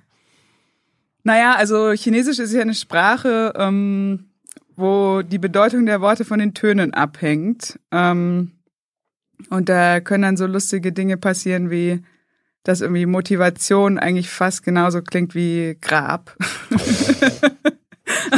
da möchte man schon irgendwie eher vorsichtig sein, aber wenn man mal den Ton dann irgendwie nicht so ganz genau trifft ähm, oder vielleicht auch ein Wort äh, schon länger nicht mehr benutzt hat und sich nur noch so ungefähr daran erinnert, wie das äh, klingen soll, dann ähm, äh, könnte der Humor dann auch zu äh, ziemlich schwierigen Missverständnissen führen. Äh, wenn China, äh, China produziert ja viel für uns Europäer, für, den, für die Amerikaner. Wenn die sehen, okay, die Preise steigen dort im Westen, äh, sind die quasi der Export, ist der denn teurer geworden? Also haben die chinesischen Hersteller so gesagt, ach, also wenn bei euch die Preise steigen, Isabella, dann erhöhen wir hier auch einfach mal unsere Preise. Obwohl die ja quasi selber jetzt keine große Inflationsprobleme haben. Ja, das ist eine gute Frage. Also es ist ja schon so, dass wir relativ wenige chinesische Unternehmen haben, die Sachen ähm, an uns verkaufen, sondern eigentlich schon eher chinesische Zulieferer, die ähm, eben gegenüber großen westlichen Marken, Marken mhm. ähm, äh, die entsprechenden Waren liefern. Mein Eindruck ist, dass also diese Zulieferer, die folgen so grob gesagt häufig auch diesem Modell, wie ich es äh, gerade dargelegt hatte. Also dass man so irgendwie eine ganze Stadt hat, die irgendwie keine Ahnung Knöpfe herstellt oder ja. eine Stadt, die irgendwie ähm, äh, also dieser Autoteile Dieser brutale macht. Wettbewerb, genau, da wird sie ähm, unterboten und so. Ja, okay. ähm, und zum Beispiel äh, im genau, also ich würde sagen, dass es da das ist jetzt aber eher nur so ein Gefühl, also das kann ich empirisch nicht nachweisen, aber mhm. mein Eindruck ist, dass da der Spielraum für äh, Preissteigerung eher gering ist. Was ein anderer Bereich noch ist zum Thema Wettbewerb in China, ist, der, ist das ganze Thema von Plattformkapitalismus. Also in China ist heute die Digitalisierung schon enorm weit äh, fortgeschritten und es gibt irgendwie so für alles ähm, eine App. Also selbst diese. Für Schweinefleisch? Genau, also se selbst für ähm, den Schweinefleisch-Großhandel gibt es so eine Art äh, so eine Art App, die so ein bisschen so aussieht wie, so, keine? Ahnung, Amazon oder so. Ja, Ach da kannst du dann, sind dann Fotos von irgendwie so einem Schweinefleischbauern irgendwo in Hinterdupfingen, der irgendwie da so Fotos von seinem frisch geschlachteten Schwein macht und so. Also genau, der, aber das ist jetzt nur, ich habe das Gefühl, wir sind ein bisschen biased gegenüber diesem Schweinefleischthema. Ähm, aber du auch hast, in, du hast ja begründet, warum das wichtig ist. genau, aber auch in sehr vielen anderen Bereichen ist äh, sozusagen dieser ganze Bereich von digitalen äh, Verkäufen extrem ausgeprägt. Also, ähm, und das ist dann auch so, dass wenn, keine Ahnung, wenn ich jetzt in den USA ein Taxi rufen will, dann nehme ich irgendwie äh, die Uber-App ähm, oder die Lyft-App. Und wenn ich in China äh, so ein, ein Taxi rufen will, dann nehme ich eine App, in der irgendwie zehn unterschiedliche ähm, äh, Taxiunternehmen gelistet sind, die alle in Real-Time gegeneinander im Preiswettbewerb stehen. Ähm, und das Gleiche irgendwie so, keine Ahnung, bei Restaurants, ähm, wo man irgendwie alles äh, äh, sich, keine Ahnung, seinen Milchtee über die App bestellen und der kommt dann irgendwie einem an die Haustür geliefert und so weiter. Was natürlich alles auch darauf beruht, dass es äh, extrem ausgebeutete Lieferanten gibt, die den ganzen Tag nur auf Motorrädern irgendwie durch die Stadt brausen und mhm. alle möglichen Dinge ähm, in Höchstgeschwindigkeit ähm, äh, an, an die Kunden bringen. Ähm, aber was auch Teil von diesem wirklich extrem brutalen Wettbewerb ist. Ich glaube, wir müssen einfach nächstes Mal mal grundsätzlich über China und Kapitalismus, Kommunismus reden. Bringt jetzt, glaube ich, einfach nichts. Ja. Äh, also ich würde sagen, wir gehen jetzt auf die, auf die, äh, auf die Zielgerade zu, weil Hans wird auch noch viele Fragen jetzt gleich mitbringen. Äh, mir sind aber noch ein paar Sachen eingefallen, die ich noch ab, abarbeiten mhm. will. Jetzt auch in Sachen Schweinefleisch zum Beispiel. weil ich meine, es gibt ja nicht nur dein Buch, es gibt ja auch dieses Buch Earth for All, es gibt den Weltklimarat und so weiter. Und wenn du jetzt ganz über Schweinefleisch redest, äh, die Chinesen wissen auch, wir müssen weniger Fleisch äh, konsumieren. Also in Deutschland müssen wir jetzt die Hälfte unserer Tierbestände äh, hinbekommen, also unsere Tierbestände halbieren, um unsere Klimaziele zu erreichen. Äh, es hört sich eher so an, dass die Chinesen immer mehr Gefallen finden an Schweinefleisch. Ist das Wissen deine chinesischen Kollegen, dass wir das, dass das nie so weitergehen kann? Also ich glaube, dass gerade in diesem Bereich, äh, also im Bereich erneuerbare Energien, würde ich sagen, ist äh, China extrem aktiv. Im mhm. Bereich äh, Eingrenzung von Schweinefleischkonsum, würde ich sagen, äh, ist China überhaupt gar nicht aktiv, ähm, weil äh, es, glaube ich, auch eine sehr starke Verbindung gibt von irgendwie so neuem Wohlstand ähm, und äh, der Möglichkeit für die Massen, ähm, tagtäglich äh, Schweinefleisch zu sich zu nehmen. Und mhm. wenn man jetzt sozusagen sagen würde, okay, ihr habt irgendwie erst vor, keine Ahnung, 15 Jahren angefangen, äh, tagtäglich äh, Schweinefleisch zu essen, was vorher irgendwie so eine Sache für Feiertage war oder vielleicht auch in, vor 20 Jahren, es kommt immer darauf an, welche Region von China man sich jetzt anschaut. China ist ja auch ein extrem ungleiches Land. Ähm, und äh, ich glaube, der Appetit auf der Seite der kommunistischen Führung da jetzt irgendwie zu sagen, so wir reduzieren jetzt den Schweinefleisch, ist, äh, glaube ich, extrem gering. Und das ist natürlich ein Problem, weil Schweinefleischproduktion ist extrem schmutzig, extrem klimabelastend, ähm, extrem äh, getreideintensiv, also Thema Welternährungssicherheit und so weiter, ähm, ist auf jeden Fall ein Problem. Da wäre ich sehr äh, wenig optimistisch, dass da irgendwie. Ich meine, die Transformation der Ernährung ist essentiell, damit wir den Klimawandel einhegen können. Ja.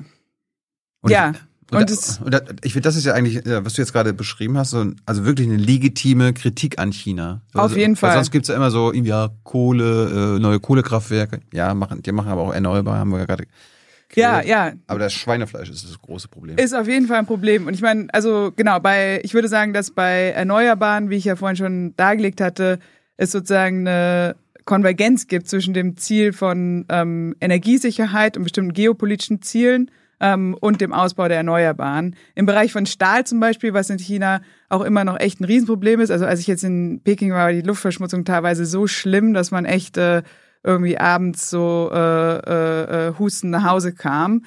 Ähm, und das hat damit zu tun, dass jetzt ähm, Anfang dieses Jahres mit der Wiedereröffnung der Wirtschaft sehr viel ähm, Stahl ähm, wieder produziert wird ähm, und die Stahlwerke einfach extrem schmutzig sind.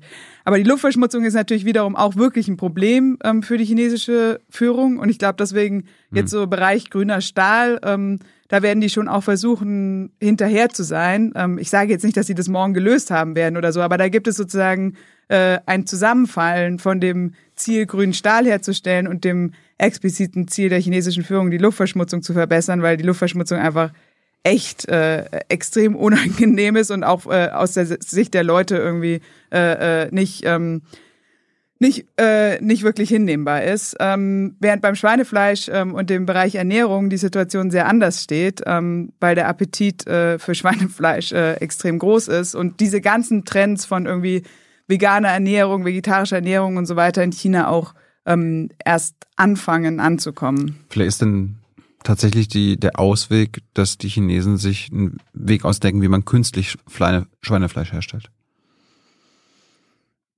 Vielleicht. Gibt es irgendwie so gängige Gerichte, die man kennen muss?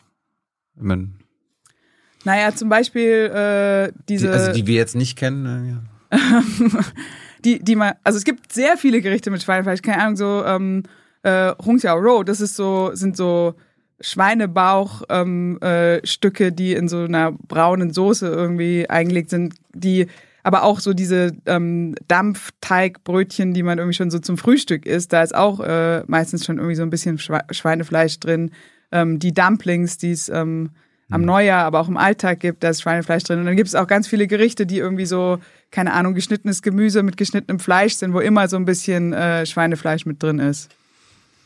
Zum Schluss von mir, äh, wir hatten ja über Nestle, Danone, Uniper und die marktbeherrschenden, äh, die marktbeherrschende Stellung von denen äh, geredet und was das für Auswirkungen auf die Lebensmittelpreise in Deutschland hat. Gibt's gibt's diese marktbeherrschenden Unternehmen auch in China?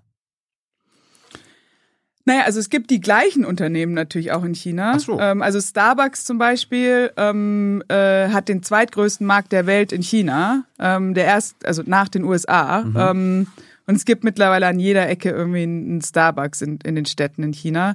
Äh, Nestle und Danone verkaufen natürlich auch in China, ist auch ein ganz wichtiger Markt für die. Ähm, das heißt, die gleichen Unternehmen, die wir im Westen haben, sind auch in, in China unterwegs. Deren Marktanteile sind wahrscheinlich etwas, äh, sind, sind kleiner als, also nicht für Starbucks, aber für ähm, jetzt so, äh, äh, so alltäglichere Lebensmittel, die jetzt nicht ähm, so gut sind wie Kaffee. Ähm, genau, aber ja. Ähm, andere Schockabsorber also wir haben ja über die Schockabsorber, die, die nötig wären in Deutschland, in Europa diskutiert. Gibt es Schockabsorber in China, von denen wir vielleicht auch noch wissen sollten, die wir jetzt noch nicht genannt haben? Mm, also es gibt in China natürlich schon ein sehr anderes Verhältnis zwischen Staat und Markt. Ähm, und es gibt, und das ist jetzt nichts, was ich sage, was äh, so in dieser Form unbedingt im Westen passieren sollte. Aber es gibt, glaube ich, schon eine Situation, wo sozusagen wenn jetzt in einer Krisenlage ähm, große chinesische Unternehmen bei sowas wie Lebensmittel ähm, sehr hohe Profite einfahren würden und die Preise erhöhen würden, dann würde es aus der Sicht der chinesischen Führung, die aus diesen historischen Gründen, über die wir gesprochen haben, ähm, eine unmittelbare Gefahr für die Stabilität der Herrschaft der Regierung bedeuten. Mhm. Ähm, und deswegen würden die, wenn im Lebensmittelbereich ähm, äh, die Preise auf einmal sehr stark hochgehen, ähm, äh, in, auf alle möglichen Arten und Weisen eingreifen. Ähm, und das könnte auch bedeuten, dass irgendwie äh, die, äh, die, ähm, die Führungsriege von, von großen Unternehmen äh, bei der Regierung vorgeladen werden. Was im Übrigen was ist, was man in den USA auch beobachtet hat. Also zum Beispiel hatte ähm, Präsident Biden die Meatpacker, also die, die Fleischverarbeiter, vorgeladen, als die Fleischpreise sehr stark gestiegen sind.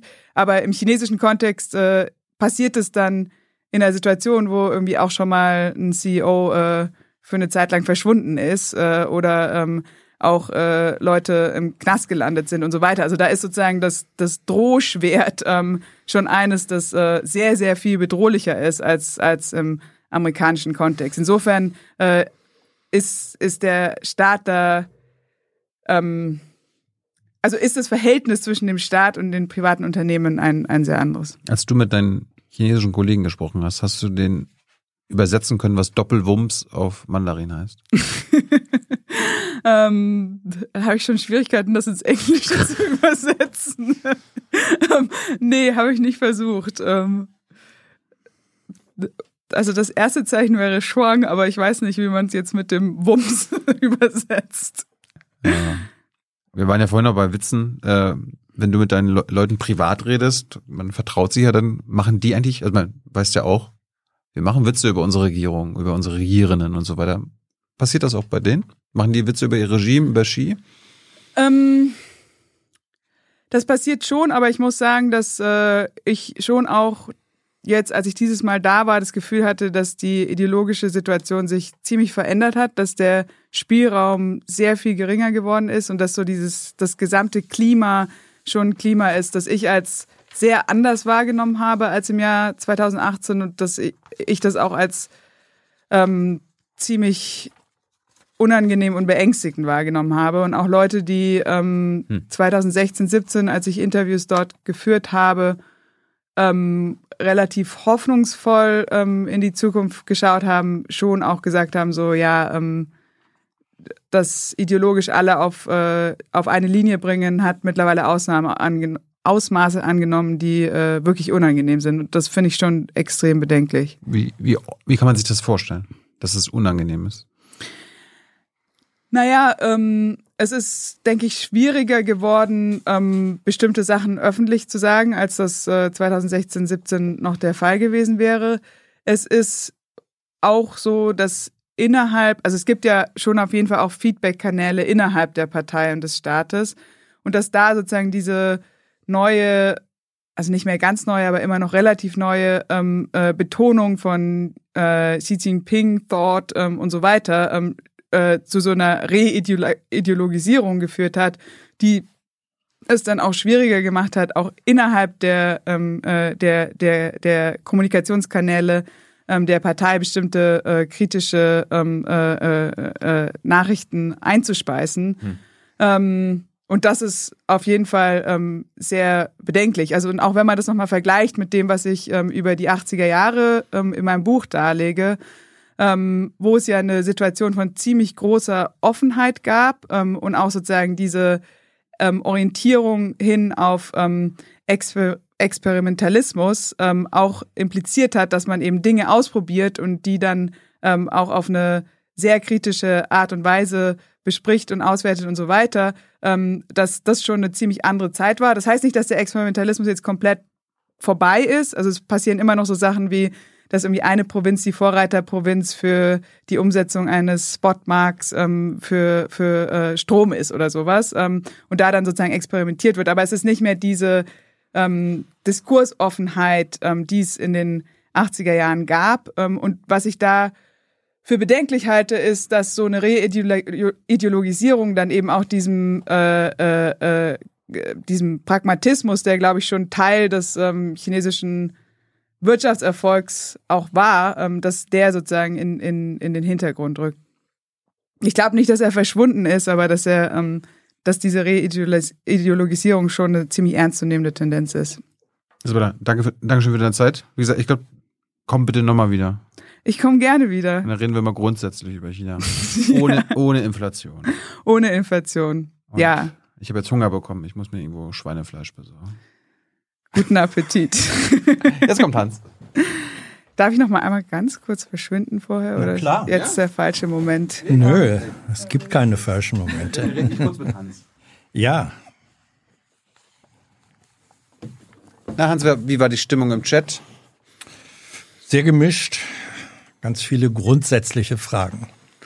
Ja, die wir jetzt, ja, die wir heute ja nicht so stellen können, wollen. Gut, dann gehe ich jetzt wieder. Hm. nein, nein. Äh, also es gab grundsätzliche Fragen. Es gab Fragen zu China.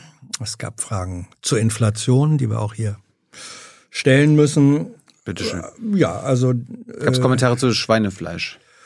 Ähm, weniger als man denken Hatte könnte. ich nicht so auf dem Schirm. Hattest du das so auf dem Schirm?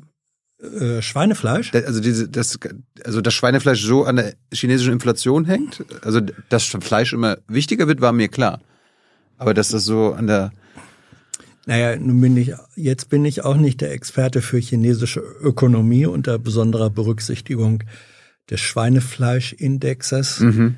Ich war schon immer stolz darauf, dass ich wusste, was der Schweinezyklus in der äh, Betriebswirtschaft ist. Klär Aber auf. bitte? Also, klär uns auf. Ja, darüber habt ihr vorhin äh, gesprochen. So, ja. Der, der, der Schweinezyklus bedeutet, dass ähm, wenn Unternehmer, also in dem Fall Landwirte, die Schweine züchten, feststellen, man kann mit Schweinen ordentlich Gewinne machen, dann fangen sie alle an, Schweine zu züchten und weil dann so viel Schweinefleisch da ist, gehen natürlich wegen des Überangebots die Gewinne zurück. Ja. Und ähm, weil die Gewinne zurückgehen, fangen die Züchter, äh, hören die Züchter auf, Schweinefleisch zu züchten dann entsteht eine Knappheit am Markt, die Preise gehen wieder hoch und dieses äh, Auf und Ab der, äh, des blinden Befolgens von Angebot und Nachfrage nennt man, glaube ich, in der Betriebswirtschaftslehre den Schweinezyklus. Gut, ich gehe jetzt was essen. Das hat nichts unan, also Schweinezyklus ist nichts moralisch Verwerfliches, sondern ist eine, ein klassisches Bild in der, in der Betriebswirtschaftslehre, ne? Ist doch so. Gut, das haben wir jetzt, äh, das haben wir jetzt äh, geklärt. Ähm, äh, es gab eine direkte Frage zum, zum, Fleine, zum Schweinefleischthema. Du hast ja gesagt, dass du dann selber auf dem Markt auch mal äh, gewesen bist. Und da war die Frage, ja, brutales Handwerk. Und du hast gesagt, die Brutalität dieses Marktes. Und dann wurde gefragt, naja, brutales Handwerk, klar, wenn die da alle hacken und zerlegen. Ähm, aber war das auch markttechnisch brutal oder meintest du nur, die Brutalität des Zerlegens. Nee, also ich meine schon auch ähm, die Konsequenzen, die diese Art von Markt äh, für die Leute ha hat, die dort äh, verkaufen. Also mhm. die ähm, wohnen im Wesentlichen in äh, so einer Art ähm, Dormitories, also so eine Art ähm, Wohnheim. Wohnheimen mhm. ähm, in der Nähe von äh, von von diesen Märkten ähm, und sind in der Regel Leute, die ähm, vom Land kommen, ähm, so dass als Ergebnis von diesem extremen Wettbewerb ähm, sich auch ähm, ein ziemlich niedriges Einkommensniveau ähm, für diese Leute ähm, einstellt. Ähm, und insofern das auch in, in der Hinsicht sozusagen brutaler Wettbewerb ähm, ist, dass, dass es da eben äh, kaum Möglichkeiten gibt, ähm, die eigene Position irgendwie zu verbessern. Ich glaube, so ähnlich äh, war das als Phänomen auch bei Tönnies. Du hattest das vorhin erwähnt, den großen äh, deutschen äh, Schweinezeit oder Fleischproduzenten. Ähm, die hatten ja, glaube ich, auch dann Wohnheime für ihre, ich weiß nicht, aus Rumänien oder so importierten Arbeiter gebaut sozusagen ähnlicher Mechanismus, Ausbeutung in greifbarer Form. Und der funktioniert in einem von einer kommunistischen Partei gelenkten Staat äh, auch in extenso. Das ist deine Erfahrung? Auf jeden Fall, auf jeden Fall. Also die Situation ist insofern anders als bei Tönis, dass natürlich Tönis äh, äh, sozusagen die Halle gehört und ja. die Maschinen gehören und so weiter und die Leute äh, wirklich als Arbeiter da reinkommen, während diese Leute, die ich da jetzt vielleicht gesehen habe, ähm, wahrscheinlich irgendwie ihre eigenen Messer haben und ihren eigenen Kühlschrank und so weiter, aber letztendlich sind die auch ähm, äh, äh, wie Arbeiter und sind auch extrem mhm. Ähm, ausgebeutet am Ende des Tages. Also ja, du hast das ja beschrieben bei den Restaurants, wo man bestellen kann und dann ähm, also per App bestellen kann. Und dann gibt's eine Art Unterbietungswettlauf. Äh, das kennen wir auch bei Handwerkerportalen, dass man sozusagen sagt, ich möchte gern das und das äh, äh, bewerkstelligt haben. Und dann gibt es einen Wettlauf, welcher Handwerker bietet es zu welchem Preis an. Das ist dann sozusagen eine Preisspirale nach unten. Und das funktioniert da mit der eigenen Arbeitskraft und selbst auch mit dem eigenen Besitz. Ist das dann nicht so, dass Menschen sagen, wir, wir sind doch eigentlich ein kommunistisches Land. Wie passt das zusammen oder wird das ausgeblendet? Also, ähm, also erstmal ist, glaube ich, ganz klar, dass das eine sehr ausbeuterische Situation ist. Mhm. Und gerade die Situation von diesen Fahrern, also die äh, dann den ganzen Tag, also wirklich äh, sehr, sehr viele Stunden äh, mit diesen Mopeds irgendwie durch die Stadt brausen, ähm, nur ganz kurze Zeitfenster haben, um diese Dinge abzuliefern und weiterzufahren ähm, dass die wirklich einfach brutal ist ähm, und äh, die auch häufig in, den, in, den, in der Situation von Zero Lockdown dann äh, irgendwie ausgesperrt waren, weil die da irgendwie rumgebraust sind und dann irgendwo prekär irgendwo übernachten mussten und so weiter. Also wirklich eine, eine ganz, ganz, ähm, ganz, ganz brutale Art von Situation. Ähm, klar wirft, also klar hat das mit Kommunismus nicht viel zu tun ähm, oder gar nichts zu tun. Ähm, aber es wird nicht Ob, thematisiert? Entschuldigung.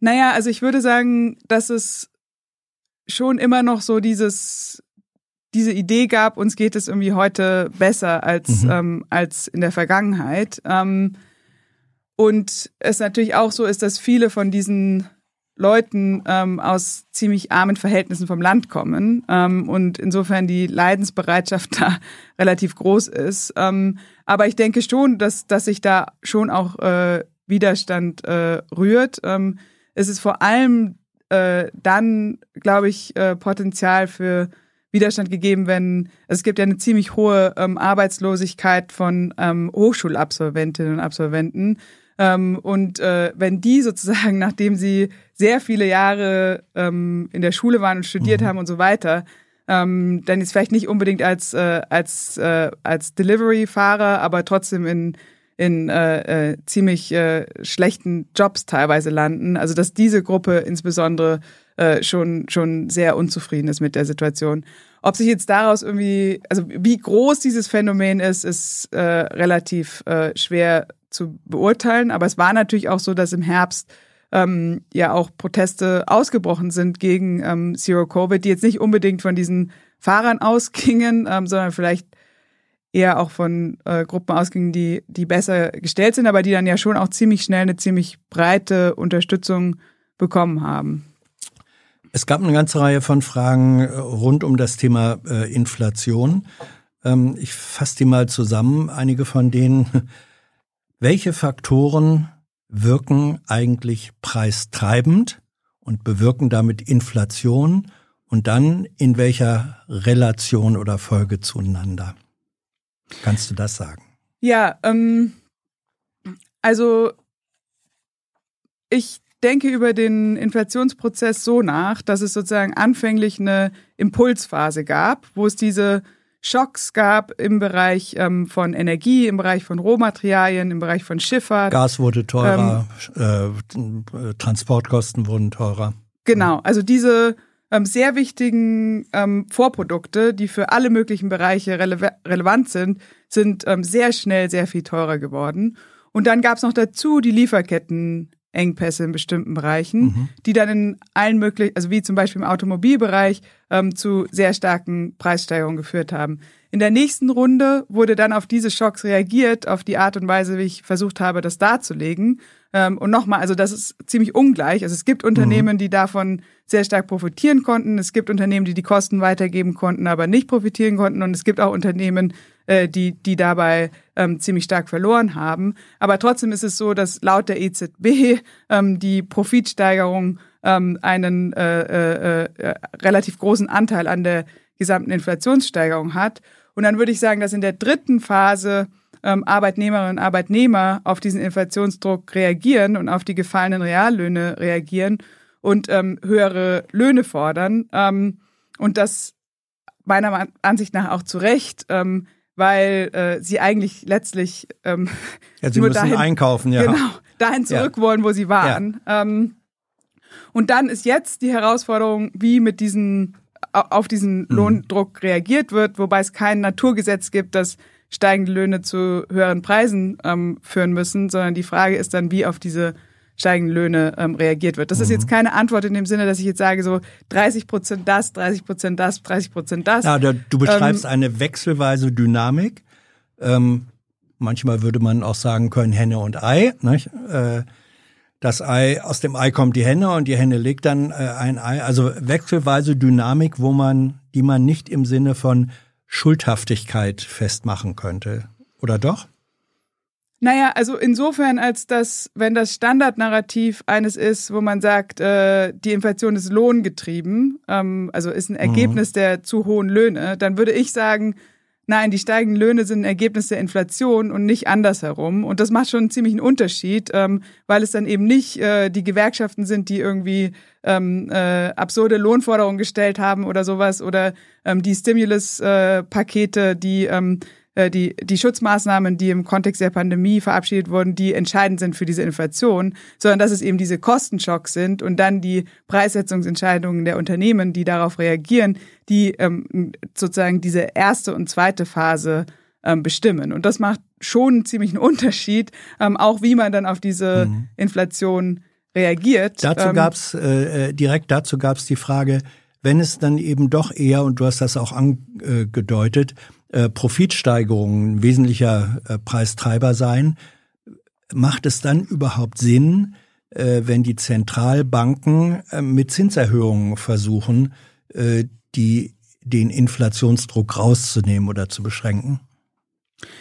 Ähm, also ich glaube, dass Zinserhöhungen nicht das Mittel der Wahl sind, um mit dieser Art von Inflation umzugehen. Hätten wir es jetzt mit einer nachfragegetriebenen Inflation zu tun, was äh, theoretisch der Fall sein kann, was aber, würde ich sagen, gegenwärtig äh, nicht die Inflation ist, mit der wir konfrontiert sind, können Zinssteigerungen das Mittel der Wahl sein. Aber in dieser Art von äh, äh, äh Kostenschock plus ähm, profitsteigernden Preissetzungsverhalten, mhm. äh, Inflation, die ich als Verkäuferinflation bezeichnet habe, glaube ich, sind Zinssteigerungen nicht das Mittel der Wahl. Das warum, heißt nicht, warum macht das dann Christine Lagarde und warum macht das dann die Fed? Ähm, naja, wir sind in einer Situation, wo wir Zentralbanken haben, die ein Mandat haben für Preisstabilität, die aber nur Instru das Instrument der ähm, Zinssteigerungen mhm. haben. Ähm, wenn ich jetzt äh, in der Zentralbank sitzen würde ähm, und ich würde irgendwie sehen, okay, wir haben irgendwie einerseits eine Inflation, die nicht mit meiner Theorie zusammenpasst. Andererseits habe ich nur ähm, Zinssteigerungen als Mittel. Ähm, würde ich wahrscheinlich auch ins Straucheln kommen. Aber es ist ein bisschen so, äh, also auf Englisch sagt man irgendwie so, if you have a hammer, everything mm. that you see looks like a nail. Ja. Also ähm, ähm, ja, ja. So, so, so ein Element ist er. Deswegen setze ich mich ja auch für ein alternatives äh, wirtschaftspolitisches Para äh, Stabilisierungsparadigma ein. Wir brauchen andere Institutionen zur Stabilisierung von dieser Art von ähm, Inflation, weil mhm. die Zentralbanken das äh, alleine so nicht leisten können. Frage, die daran anschließt, Wenn das so ist, ist dann eigentlich ähm, die Behauptung Schuldenbremse wirke inflationsbremsend ähm, falsch. Der Bundesfinanzminister äh, benutzt dieses Argument ziemlich häufig.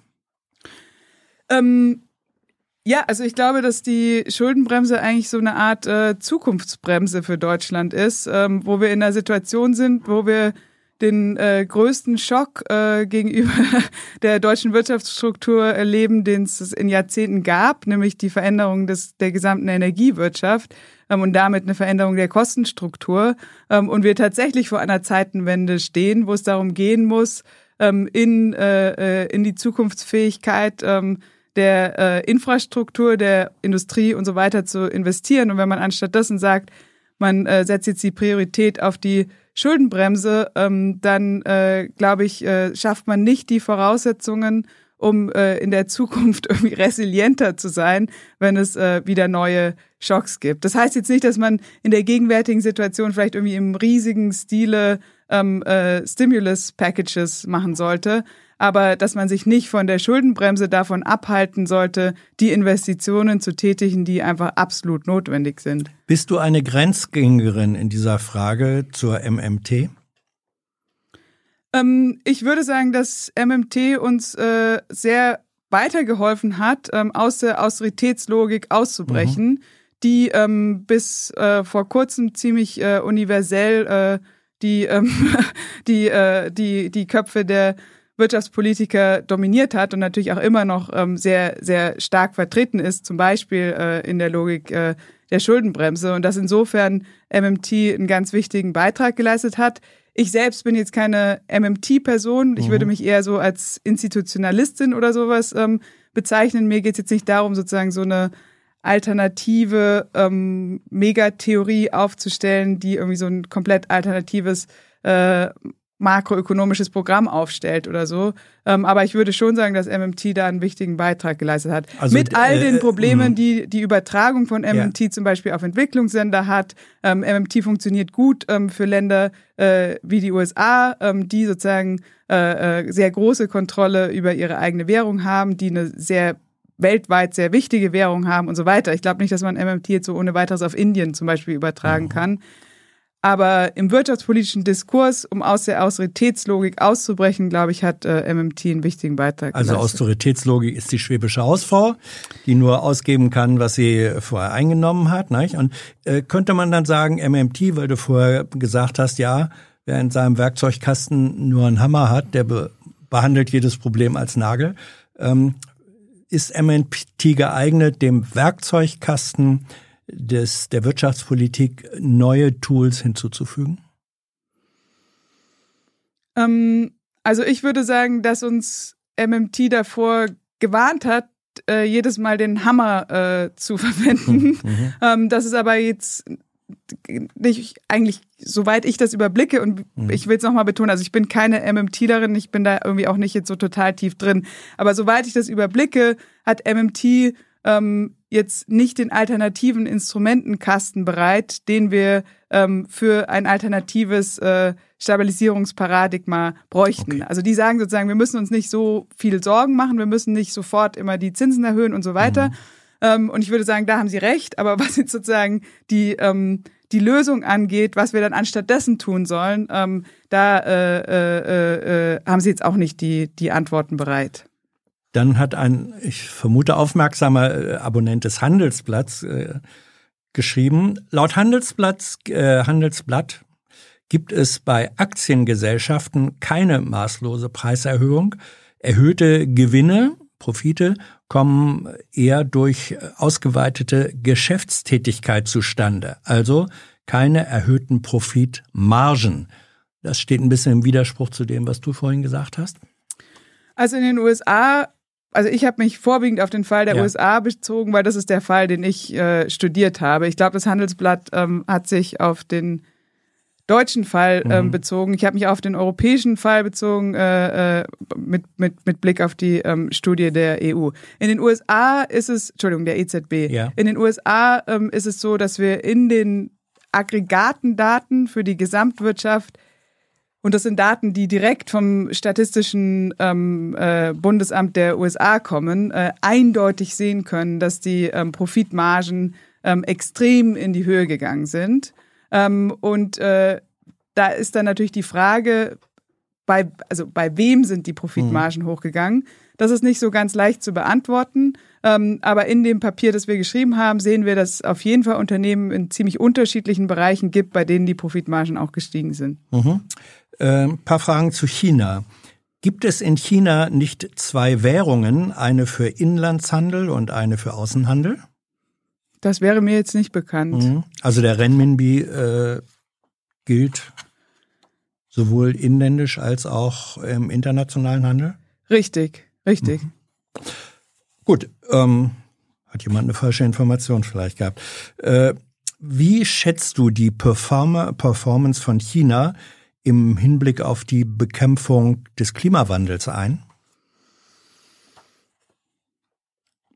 Ja, das ist eine gute Frage. Ähm, also ist immer die Frage, an welchem Maßstab man misst, ähm, ob man jetzt sozusagen China an sich ähm, isoliert betrachtet oder ob man auch sich anguckt, dass China natürlich äh, jetzt über eine ziemlich lange Zeit hinweg ähm, die Werkbank der Welt war ähm, und insofern eben diese enormen Exportüberschüsse ähm, produziert hat, die ähm, äh, für viele Gesellschaften die mhm. grundlegenden ähm, äh, Güter bereitgestellt hat. Und insofern sozusagen gewissermaßen sich in den äh, fossilen Kapitalismus und all die Probleme, ähm, die damit einhergehen, ähm, sehr stark integriert hat ähm, und auch einen sehr großen Teil der schmutzigsten Produktionen ähm, zu sich geholt hat und insofern auf jeden Fall Komplize in diesem mhm. äh, Problem ist. Gleichzeitig ähm, äh, äh, ist es auch so, dass in, in den letzten Jahren ähm, die äh, chinesischen Initiativen mit Blick auf Investitionen in Erneuerbare und so weiter schon enorm ähm, äh, ambitioniert sind und eben auch ähm, äh, mengenmäßig schon einen sehr großen Anteil der ähm, äh, der, der internationalen Investitionen ausmachen, insbesondere wenn man es mhm. ähm, aus der Perspektive an äh, äh Anteil am, am BIP anschaut. Äh, Folgefrage, weil du sagtest äh, Werkbank, also Werkbänke, das sind die Orte, wo Produkte, die anderswo entwickelt wurden, dann gefertigt werden. Ähm, hat China inzwischen oder wie ist die Rolle von Innovation und Technologie, also sozusagen selber Schöpfung von Problemlösungen äh, in China im Vergleich zur deutschen und europäischen Wirtschaft? Haben die da aufgeholt? Ähm, also in dem ganzen Bereich von Automatisierung der Produktion gibt es äh, schon enorme Fortschritte in China. Ähm, also dort sind ja die Lohnkosten schon auch gestiegen ähm, mhm. und dadurch hat die Automatisierung natürlich auch sehr viel mit Wettbewerbsfähigkeit zu tun und da gibt es enorme Fortschritte. Im Bereich von E-Autos gibt es auch sehr schnelle äh, große Fortschritte, nicht nur im Sinne von Entwicklung von E-Autos, sondern auch im Sinne von diese E-Autos wirklich an den Markt zu bringen und in der Masse ähm, zu produzieren. Insofern würde ich sagen, ähm, dass es schon ziemlich viele ähm, Entwicklungen und Veränderungen gibt. Ähm, aber ich glaube, man muss auch immer im Blick behalten, dass ähm, China, also wir reden ja gerne über unsere Abhängigkeit von China, aber China mhm. ist natürlich ähm, auch in vielen Schlüsseltechnologien immer noch sehr abhängig vom Ausland. Also der ganze Bereich von Chips zum Beispiel, ähm, was man jetzt ja in dem Kontext von dem Chipskrieg äh, sehr direkt mitbekommt, dass China da noch einige Jahre hinter ähm, den, den Entwicklungen ähm, im Westen ähm, zurückfällt. Ähm, und da sozusagen schon in, in vielen kritischen Bereichen auch noch ein enormer Aufholbedarf besteht. Mhm. Also es gibt ein klassisches Beispiel vor ein paar Jahren, äh, als China mit Airbus ähm, ein Joint Venture gemacht hat, Produktion äh, in China, da musste von Flugzeugteilen. Ähm, das Ergebnis war, dass ein paar Jahre später China den ersten eigenen zivilen Flieger äh, an den Start gebracht hat. Und der sah eigenartigerweise dann aus wie ein Zwilling von Airbus. Ähm, also findet dieser Transfer immer noch statt, dass also Technologie, westliche Technologie ähm, von, von China sozusagen angeeignet wird als Bedingung für Kooperation?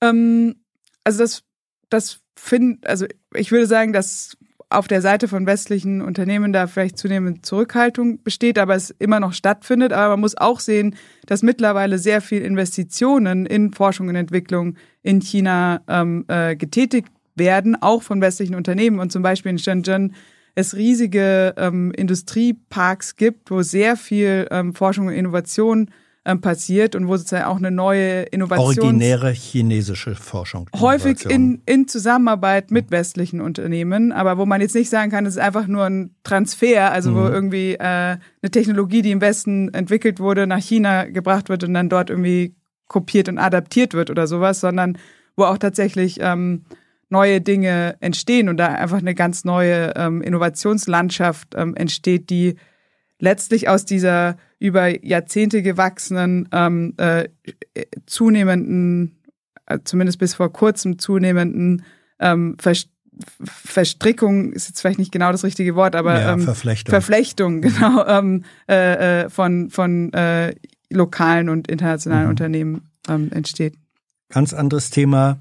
Deutschland sollten Grundnahrungsmittel steuerfrei angeboten werden, beziehungsweise nach den europäischen Mehrwertsteuerregeln mit dem niedrigsten Steuersatz angegeben werden, auch um sozusagen Preissteigerungsphänomene für den Normalverbraucher zu bremsen? Ähm, also in Spanien hat man das ja gemacht ähm, mhm. und in Spanien hat man damit ganz gute Ergebnisse erzielt. Und ich denke, dass im Kontext von der jetzt ja schon ziemlich akuten Lebensmittelpreissteigerung ähm, das durchaus eine pragmatische Lösung sein könnte, wobei man nicht davon ausgehen muss, dass die Steuersenkung dann komplett bei den Kunden ankommt, ähm, aber dass es was wäre, was ziemlich schnell umsetzbar wäre und als solches schon Teil der Lösung sein könnte. Also find, du findest es richtig, äh, das zu probieren, da wo es äh, wo es machbar ist. Ja, weil es was ist, was man schnell machen kann. Und mhm. äh, in so einer Situation, in der wir uns jetzt befinden, wo für viele Menschen dieser Lebensmittelpreisdruck wirklich zum Problem wird, ähm, muss man, glaube ich, pragmatisch äh, äh, zum Beispiel dieses Mittel ähm, äh, äh, ergreifen. Ähm, auch da benachbart äh, staatliche Beihilfefonds, Fonds, die ähm, im Hinblick auf das EU-Beihilferecht ginge das überhaupt in Deutschland?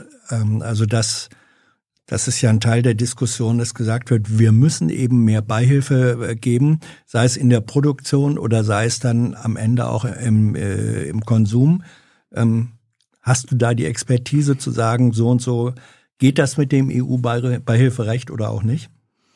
Also Beihilferecht ist wirklich sehr kompliziert. In der Gas-Wärme-Kommission äh, hatten wir am Ende ja auch einen Vorschlag vorgelegt, der dann beihilferechtlich so ähm, in dem Umfang nicht zustande gekommen ist. Mhm. Und da waren, war sogar zumindest ein Jurist, äh, der auch kein Beihilfe-Experte, Beihilferecht-Experte war, daran beteiligt. Insofern äh, fühle ich mich nicht in der Lage, äh, Aussagen ja. zu Beihilferecht zu machen. Okay.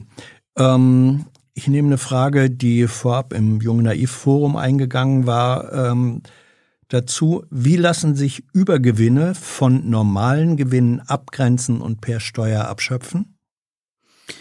Naja, ähm, das ist natürlich immer eine komplizierte Frage, aber ich glaube, man kann schon sehen, dass wenn es einen Trend gibt vor einem so klaren Krisenzustand wie einer Pandemie oder einem Krieg, der, wo sich äh, Profitmargen in einem bestimmten Bereich bewegt haben und dann äh, steigen die auf einmal, wenn diese Krise eintritt, ähm, sehr stark an, dann kann man schon so ähm, vorgehen, wie man es ja ähm, bei der e EU-Übergewinnsteuer ähm, auch gemacht hat, mhm. wo man gesagt hat, man nimmt ähm, die durchschnittlichen ähm, äh, äh, Gewinne in, in einigen Jahren vor der Krise und vergleicht das dann mit den Gewinnen, die in der Krise entstanden sind. Ähm, und dieser Unterschied zwischen den durchschnittlichen Vorkrisengewinnen und den, äh, den Krisengewinnen äh, würde dann eben äh, de, die, den Maßstab geben.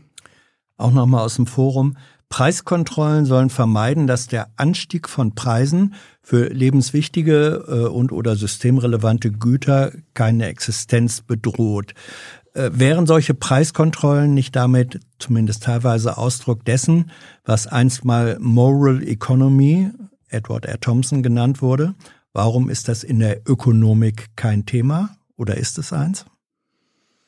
Ja, das ist eine gute Frage. Also ich glaube, dass äh, heute diese Frage von Moral Economy ähm, so verhandelt wird, dass man sagt, alles, was irgendwie effizient ist, ist auch moralisch, weil es für alle ähm, die bestmögliche, ähm, das bestmögliche Ergebnis ist. Ähm, ob, also ich würde nicht äh, die Meinung vertreten, dass das unbedingt ähm, das richtige Kriterium für moralische Beurteilungen von, ähm, von, von wirtschaftlichen Ergebnissen ist. Nochmal äh, China, Asien. Der Preis für Reis äh, geht, zieht gerade stark an. Was bedeutet das für Länder wie China und oder Vietnam? Wie gefährlich für die Wirtschaft in Asien ist das? Also wenn Reis immer noch wesentliches Grundnahrungsmittel ist? Gute Frage. Ähm, es ist auf jeden Fall so, dass die Tatsache, dass der Reispreis erst jetzt anzieht, ähm, äh, mit dazu beigetragen hat, dass in den Ländern, die vorwiegend Reis konsumieren, der Inflationsdruck ähm, in, im Bereich Nahrungsmittel etwas geringer war. Ähm, und das wird sicherlich Auswirkungen haben, vor allem für kleinere Länder, die weniger in der Lage sind, ähm, sich gegenüber ähm, internationalem Preisdruck ähm, abzupuffern, als das äh, China ist. Ich denke, dass also die chinesischen ähm, äh, Reisvorräte, niemand weiß so richtig, wie groß die sind, aber alle sagen, dass sie sehr groß sind. Deswegen denke ich, ähm, dass China wahrscheinlich ganz gut in der Lage ist, ähm, äh, diese Preisauftriebe ähm, ähm, äh, nur bedingt in den heimischen Markt ähm, zu übertreiben, übertragen. Aber für so Länder wie ähm, keine Ahnung, Laos oder Kambodscha mhm. oder äh, also die, die ärmeren. Als Beispiel, ja, kleinere und ärmere. Für dieses relevant würde ich schon denken. Ohne mich jetzt da mit den ja, ja. empirischen Details auszukennen. Ich würde auch denken, dass Vietnam wahrscheinlich besser in der Lage ist, damit umzugehen, als jetzt so ein Land wie Kambodscha oder Laos weil, oder auch äh, Myanmar, weil das natürlich nochmal deutlich ärmere Länder sind, ähm, die auch deutlich weniger Staatskapazität haben als Vietnam. Am Anfang des Gesprächs mit Thilo hattet ihr auch drüber ähm, gesprochen, dass ähm, die Inflationsrate in China äh, eine geringere ist als zum Beispiel bei uns. Kann das eine Ursache auch darin haben, dass das Land einfach so groß ist, von Wirtschaftskraft, Bevölkerungszahl, geografischer Ausdehnung, dass es ein Stück weit autark handeln kann, was wir nicht können? Ähm, also ich weiß nicht, ob es einfach nur eine Frage der Größe des Landes ist, aber es ist auf jeden Fall schon so, dass China ähm, alle Wirtschaftszweige ähm, im Inland vertreten hat. Mhm. Ähm, und auch sozusagen die wichtigen Bereiche, ähm, die eventuell Inflationsimpulse geben könnte, auch auf jeden Fall versucht im Inland ähm, zu organisieren. Insofern ähm, würde ich sagen, dass die Diversität und die ähm, enorme ähm, Produktionskapazität, häufig ja sogar Überkapazitäten ähm, in China schon auch dazu beigetragen haben, den Inflationsdruck gering zu halten im Hinblick auf die demografische Entwicklung. Jetzt sind wir wieder in Deutschland. Äh, Stichwort Alpen, nee, nicht Alpen, sondern Altenrepublik, äh, Buch des sehr geschätzten Kollegen Stefan Schulz. Warum sollte man eigentlich so viele Arbeitsplätze, ihr hattet vorhin auch gesprochen, Stahlwerke, Abwanderungsgefahr, warum sollte man so viele Arbeitsplätze hier aufrechterhalten? Wenn doch äh, demografisch, perspektivisch gar nicht so viele Arbeits- oder Menschen im arbeitsfähigen Alter in Deutschland leben werden?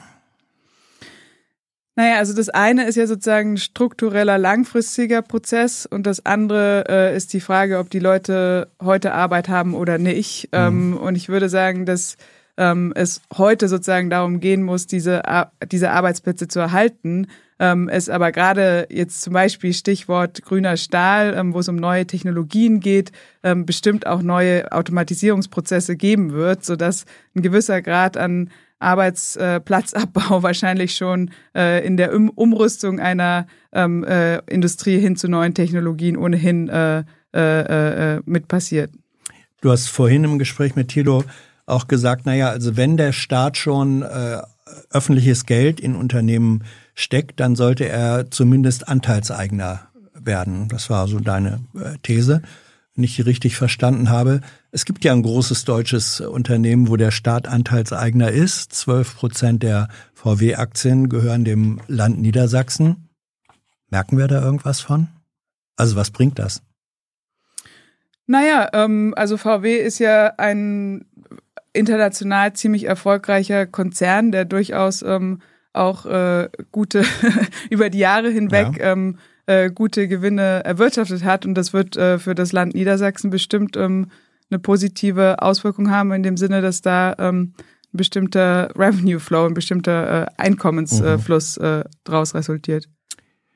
Dann, ähm, wie, die letzten drei Fragen, wie äh, bewertest du die Bedeutung von weltweiten Freihandelsabkommen, ähm, der, in denen die BRD, die EU ist, im Wettbewerb mit der Abhängigkeit und Diversifizierungsbestrebungen äh, im Handel mit China. Also Freihandelsabkommen auf der einen Seite und äh, auf der anderen Seite Diversifizierung, um aus Abhängigkeiten rauszukommen. Ja, ähm, also mein Gefühl ist, dass äh, da in der Tendenz so ein bisschen so ein Schwarz-Weiß-Denken stattgefunden hat, wo es erst ähm, immer hieß, alles muss irgendwie Freihandel sein und alles äh, muss unter Freihandelsabkommen äh, kommen und äh, wer irgendwie sagt, äh, dass äh, bestimmte Bereiche vielleicht irgendwie schutzbedürftig sind oder sonst irgendwas, der war irgendwie ein Feind des Marktes. Ähm, mhm. und jetzt äh, kippt es meiner Ansicht nach gerade so ein bisschen in die andere Richtung, wo es auf einmal äh, äh, heißt, dass irgendwie alles nach Hause gebracht werden soll und ähm, alles irgendwie Friendshoring and Reshoring and Onshoring und so weiter, ähm, äh, äh, also in diesen Prozess ein, eingehegt werden soll. Ich glaube, wir brauchen da irgendwie so ein bisschen so eine Art Mittelweg, ähm, wo wir in einer Situation leben, wo de facto die Wirtschaft extrem globalisiert ist, die ähm, globalen äh, Produktionsnetzwerke äh, sehr global sind und das sozusagen die Strukturen sind, die wir vorfinden.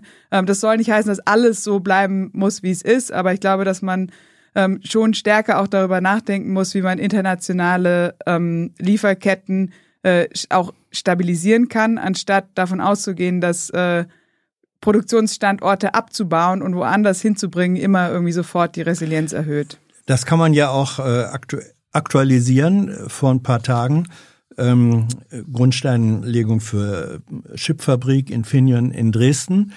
Eine Milliarde Euro gehen da rein für 1000 Arbeitsplätze. Umgerechnet, jeder Arbeitsplatz kostet eine Million Euro. Ergebnis wird sein, wenn es denn irgendwann mal tatsächlich gut läuft, dass 20 Prozent der bislang importierten Chips heimisch gefertigt werden. Ist das eine richtige Relation? Also es gibt viele klassische Ökonomen, die sagen, viel zu teuer.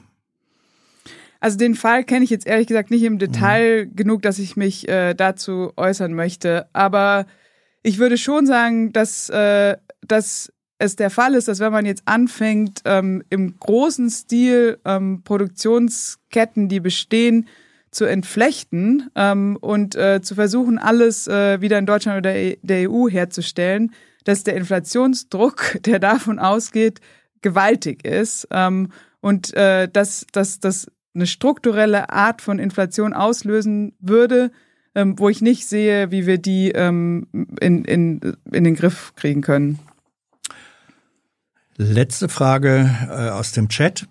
Wie sieht deine ökonomische Utopie für Europa aus? Sehr gute Frage und das Ganze nach dreieinhalb Stunden. Ja, ja, wir wollten dich warm laufen lassen. Genau. Ähm, also meine Utopie ist eine, ähm, wo wir den europäischen Gedanken ernst nehmen, der, glaube ich, immer noch ein guter Gedanke ist. Ähm, und zwar einer, der sozusagen auf internationaler Kooperation und äh, Solidarität beruht und dass das sozusagen ähm, ein, ein, ein Gedanke ist, der den neuen, äh, doch häufig schon sehr nationalistischen Tendenzen entgegenstehen äh, sollte. Aber dass es natürlich ähm, diese europäische Integration nicht nur ähm, für Märkte und Wettbewerb ähm, geben kann, sondern dass da auch ähm, vieles übersehen wurde ähm, und dass äh, äh, der ganze Bereich, ähm, der ansonsten eben national verwaltet wird, eben nicht europäisiert wurde und man dann so eine Asymmetrie hat, wo ich glaube, dass da sehr viel nachzuholen ist ähm, im Sinne von ähm, europäischen Sozialversicherungen im Sinne von europäischen gemeinsamen Investitionsinitiativen ähm, äh, äh, äh, zur Bekämpfung des Klimawandels auf eine, auf eine mutige, ähm, zukunftsorientierte Art und Weise, die nicht nur ähm, äh, auf Marktwettbewerb äh, beruht, sondern auch darauf, dass man gemeinsam äh, zukünftige Infrastrukturen schafft, ähm, die, die diese äh, Integration ähm, dann eben auch nachhaltig und für alle mit, mit einer Teilhabe für alle möglich machen. Kann die EU irgendwas von den sehr beschleunigten chinesischen Entscheidungsprozessen lernen? Ich glaube, dass das ziemlich schwierig ist für die EU, weil die EU schon ein sehr anderes Institutionengefüge ist als äh, der chinesische Staat. Ähm, aber ich glaube gleichzeitig schon auch, dass man sich ähm, von den sehr mutigen und äh, äh, im großen Stil angelegten Investitionsinitiativen sowohl in den USA als auch in China, China ähm, eine Scheibe abschneiden kann ähm, und dass da sozusagen äh, jetzt auf, auf sowohl in Ost als auch West ähm, Staaten ähm, auf eine sehr zukunftsorientierte Weise in Investitionsinitiativen den Weg ähm, geleitet haben, die ich denke, die EU nicht als Bedrohung wahrnehmen sollte, sondern als Herausforderung nachzuziehen. Ähm, ich habe eine Frage zum Titel deines Buches, das haben wir schon mehrfach äh, eingeblendet. Das Gespenst der Inflation, ist das eigentlich eine Referenz zu einer im Jahr 1848 erschienenen Schrift, die beginnt äh, mit den Worten Ein Gespenst geht um in Europa? Ja, also es ist sozusagen so ein Wortspiel darauf, dass natürlich es in dem Buch, also einerseits um die Inflation in China in den 40er Jahren im Kontext des Bürgerkriegs und ähm, im Kontext des äh, Kampfs der Kommunisten um die Revolution mhm. geht, also insofern um Kommunismus geht und um Kommunismusgeschichte geht. Ja, die Schrift war das ähm, kommunistische Manifest. Um, mhm. Und äh, auf der anderen Seite ähm, um die äh, um das Gespenst der Inflation, also ganz äh, äh, äh, äh, direkt verstanden ähm, weil eben aufgrund ähm, der großen Bedeutung der erfolgreichen Inflationsbekämpfung der Kommunisten in den 40er Jahren ähm, und des Gründungsmythos ähm, der, der, des, der chinesischen Volksrepublik ähm, dieser erfolgreichen ähm, äh, Inflationsbekämpfung gleichzeitig die Gefahr der Inflation auch immer wie so ein Gespenst äh, äh, herumgegeistert ist, ähm, weil man eben Inflation mit dem Machtverlust und Machtverfall ähm, der Nationalisten verbunden hat und da insofern eine, eine ganz große Angst bestanden hat und bis zum gewissen Grad auch immer noch besteht. Ja, und ich glaube, einer der Autoren äh, des kommunistischen Manifestes, der würde heute Geburtstag feiern. Äh, Karl Marx, wenn ich mich nicht irre. 1818 geboren, das wäre dann jetzt, was, 205 Jahre? Na gut. Ähm, Isabella, Dankeschön, danke für deine Zeit, deine Antworten. Äh, wir haben jetzt mehrfach gehört, dass du ganz gut Mandarin sprichst. Ähm, wir bedanken uns zum Schluss ja immer bei den Unterstützern des Kanals. Könntest du den äh, Satz sinngemäß übersetzen, dass man sagt, wir danken allen, die diesen Kanal unterstützen. Ohne euch gäbe es den gar nicht. Wie hört sich das auf Mandarin an? Ähm 谢谢大家，嗯，谢谢你们今天看了这个项目，呃，没有你们就没有这个项目了，谢谢你们。Dankeschön. Ich weiß noch nicht mal, was Dankeschön auf, auf Mandarin heißt. 谢谢。谢谢？谢谢。谢谢。谢谢. Und äh, Siesia an alle, die im letzten, äh, letzten Monat dabei waren. Die Namen jetzt im Abspann. Bis bald. Tschüss. Vielen herzlichen Dank auch von meiner Seite.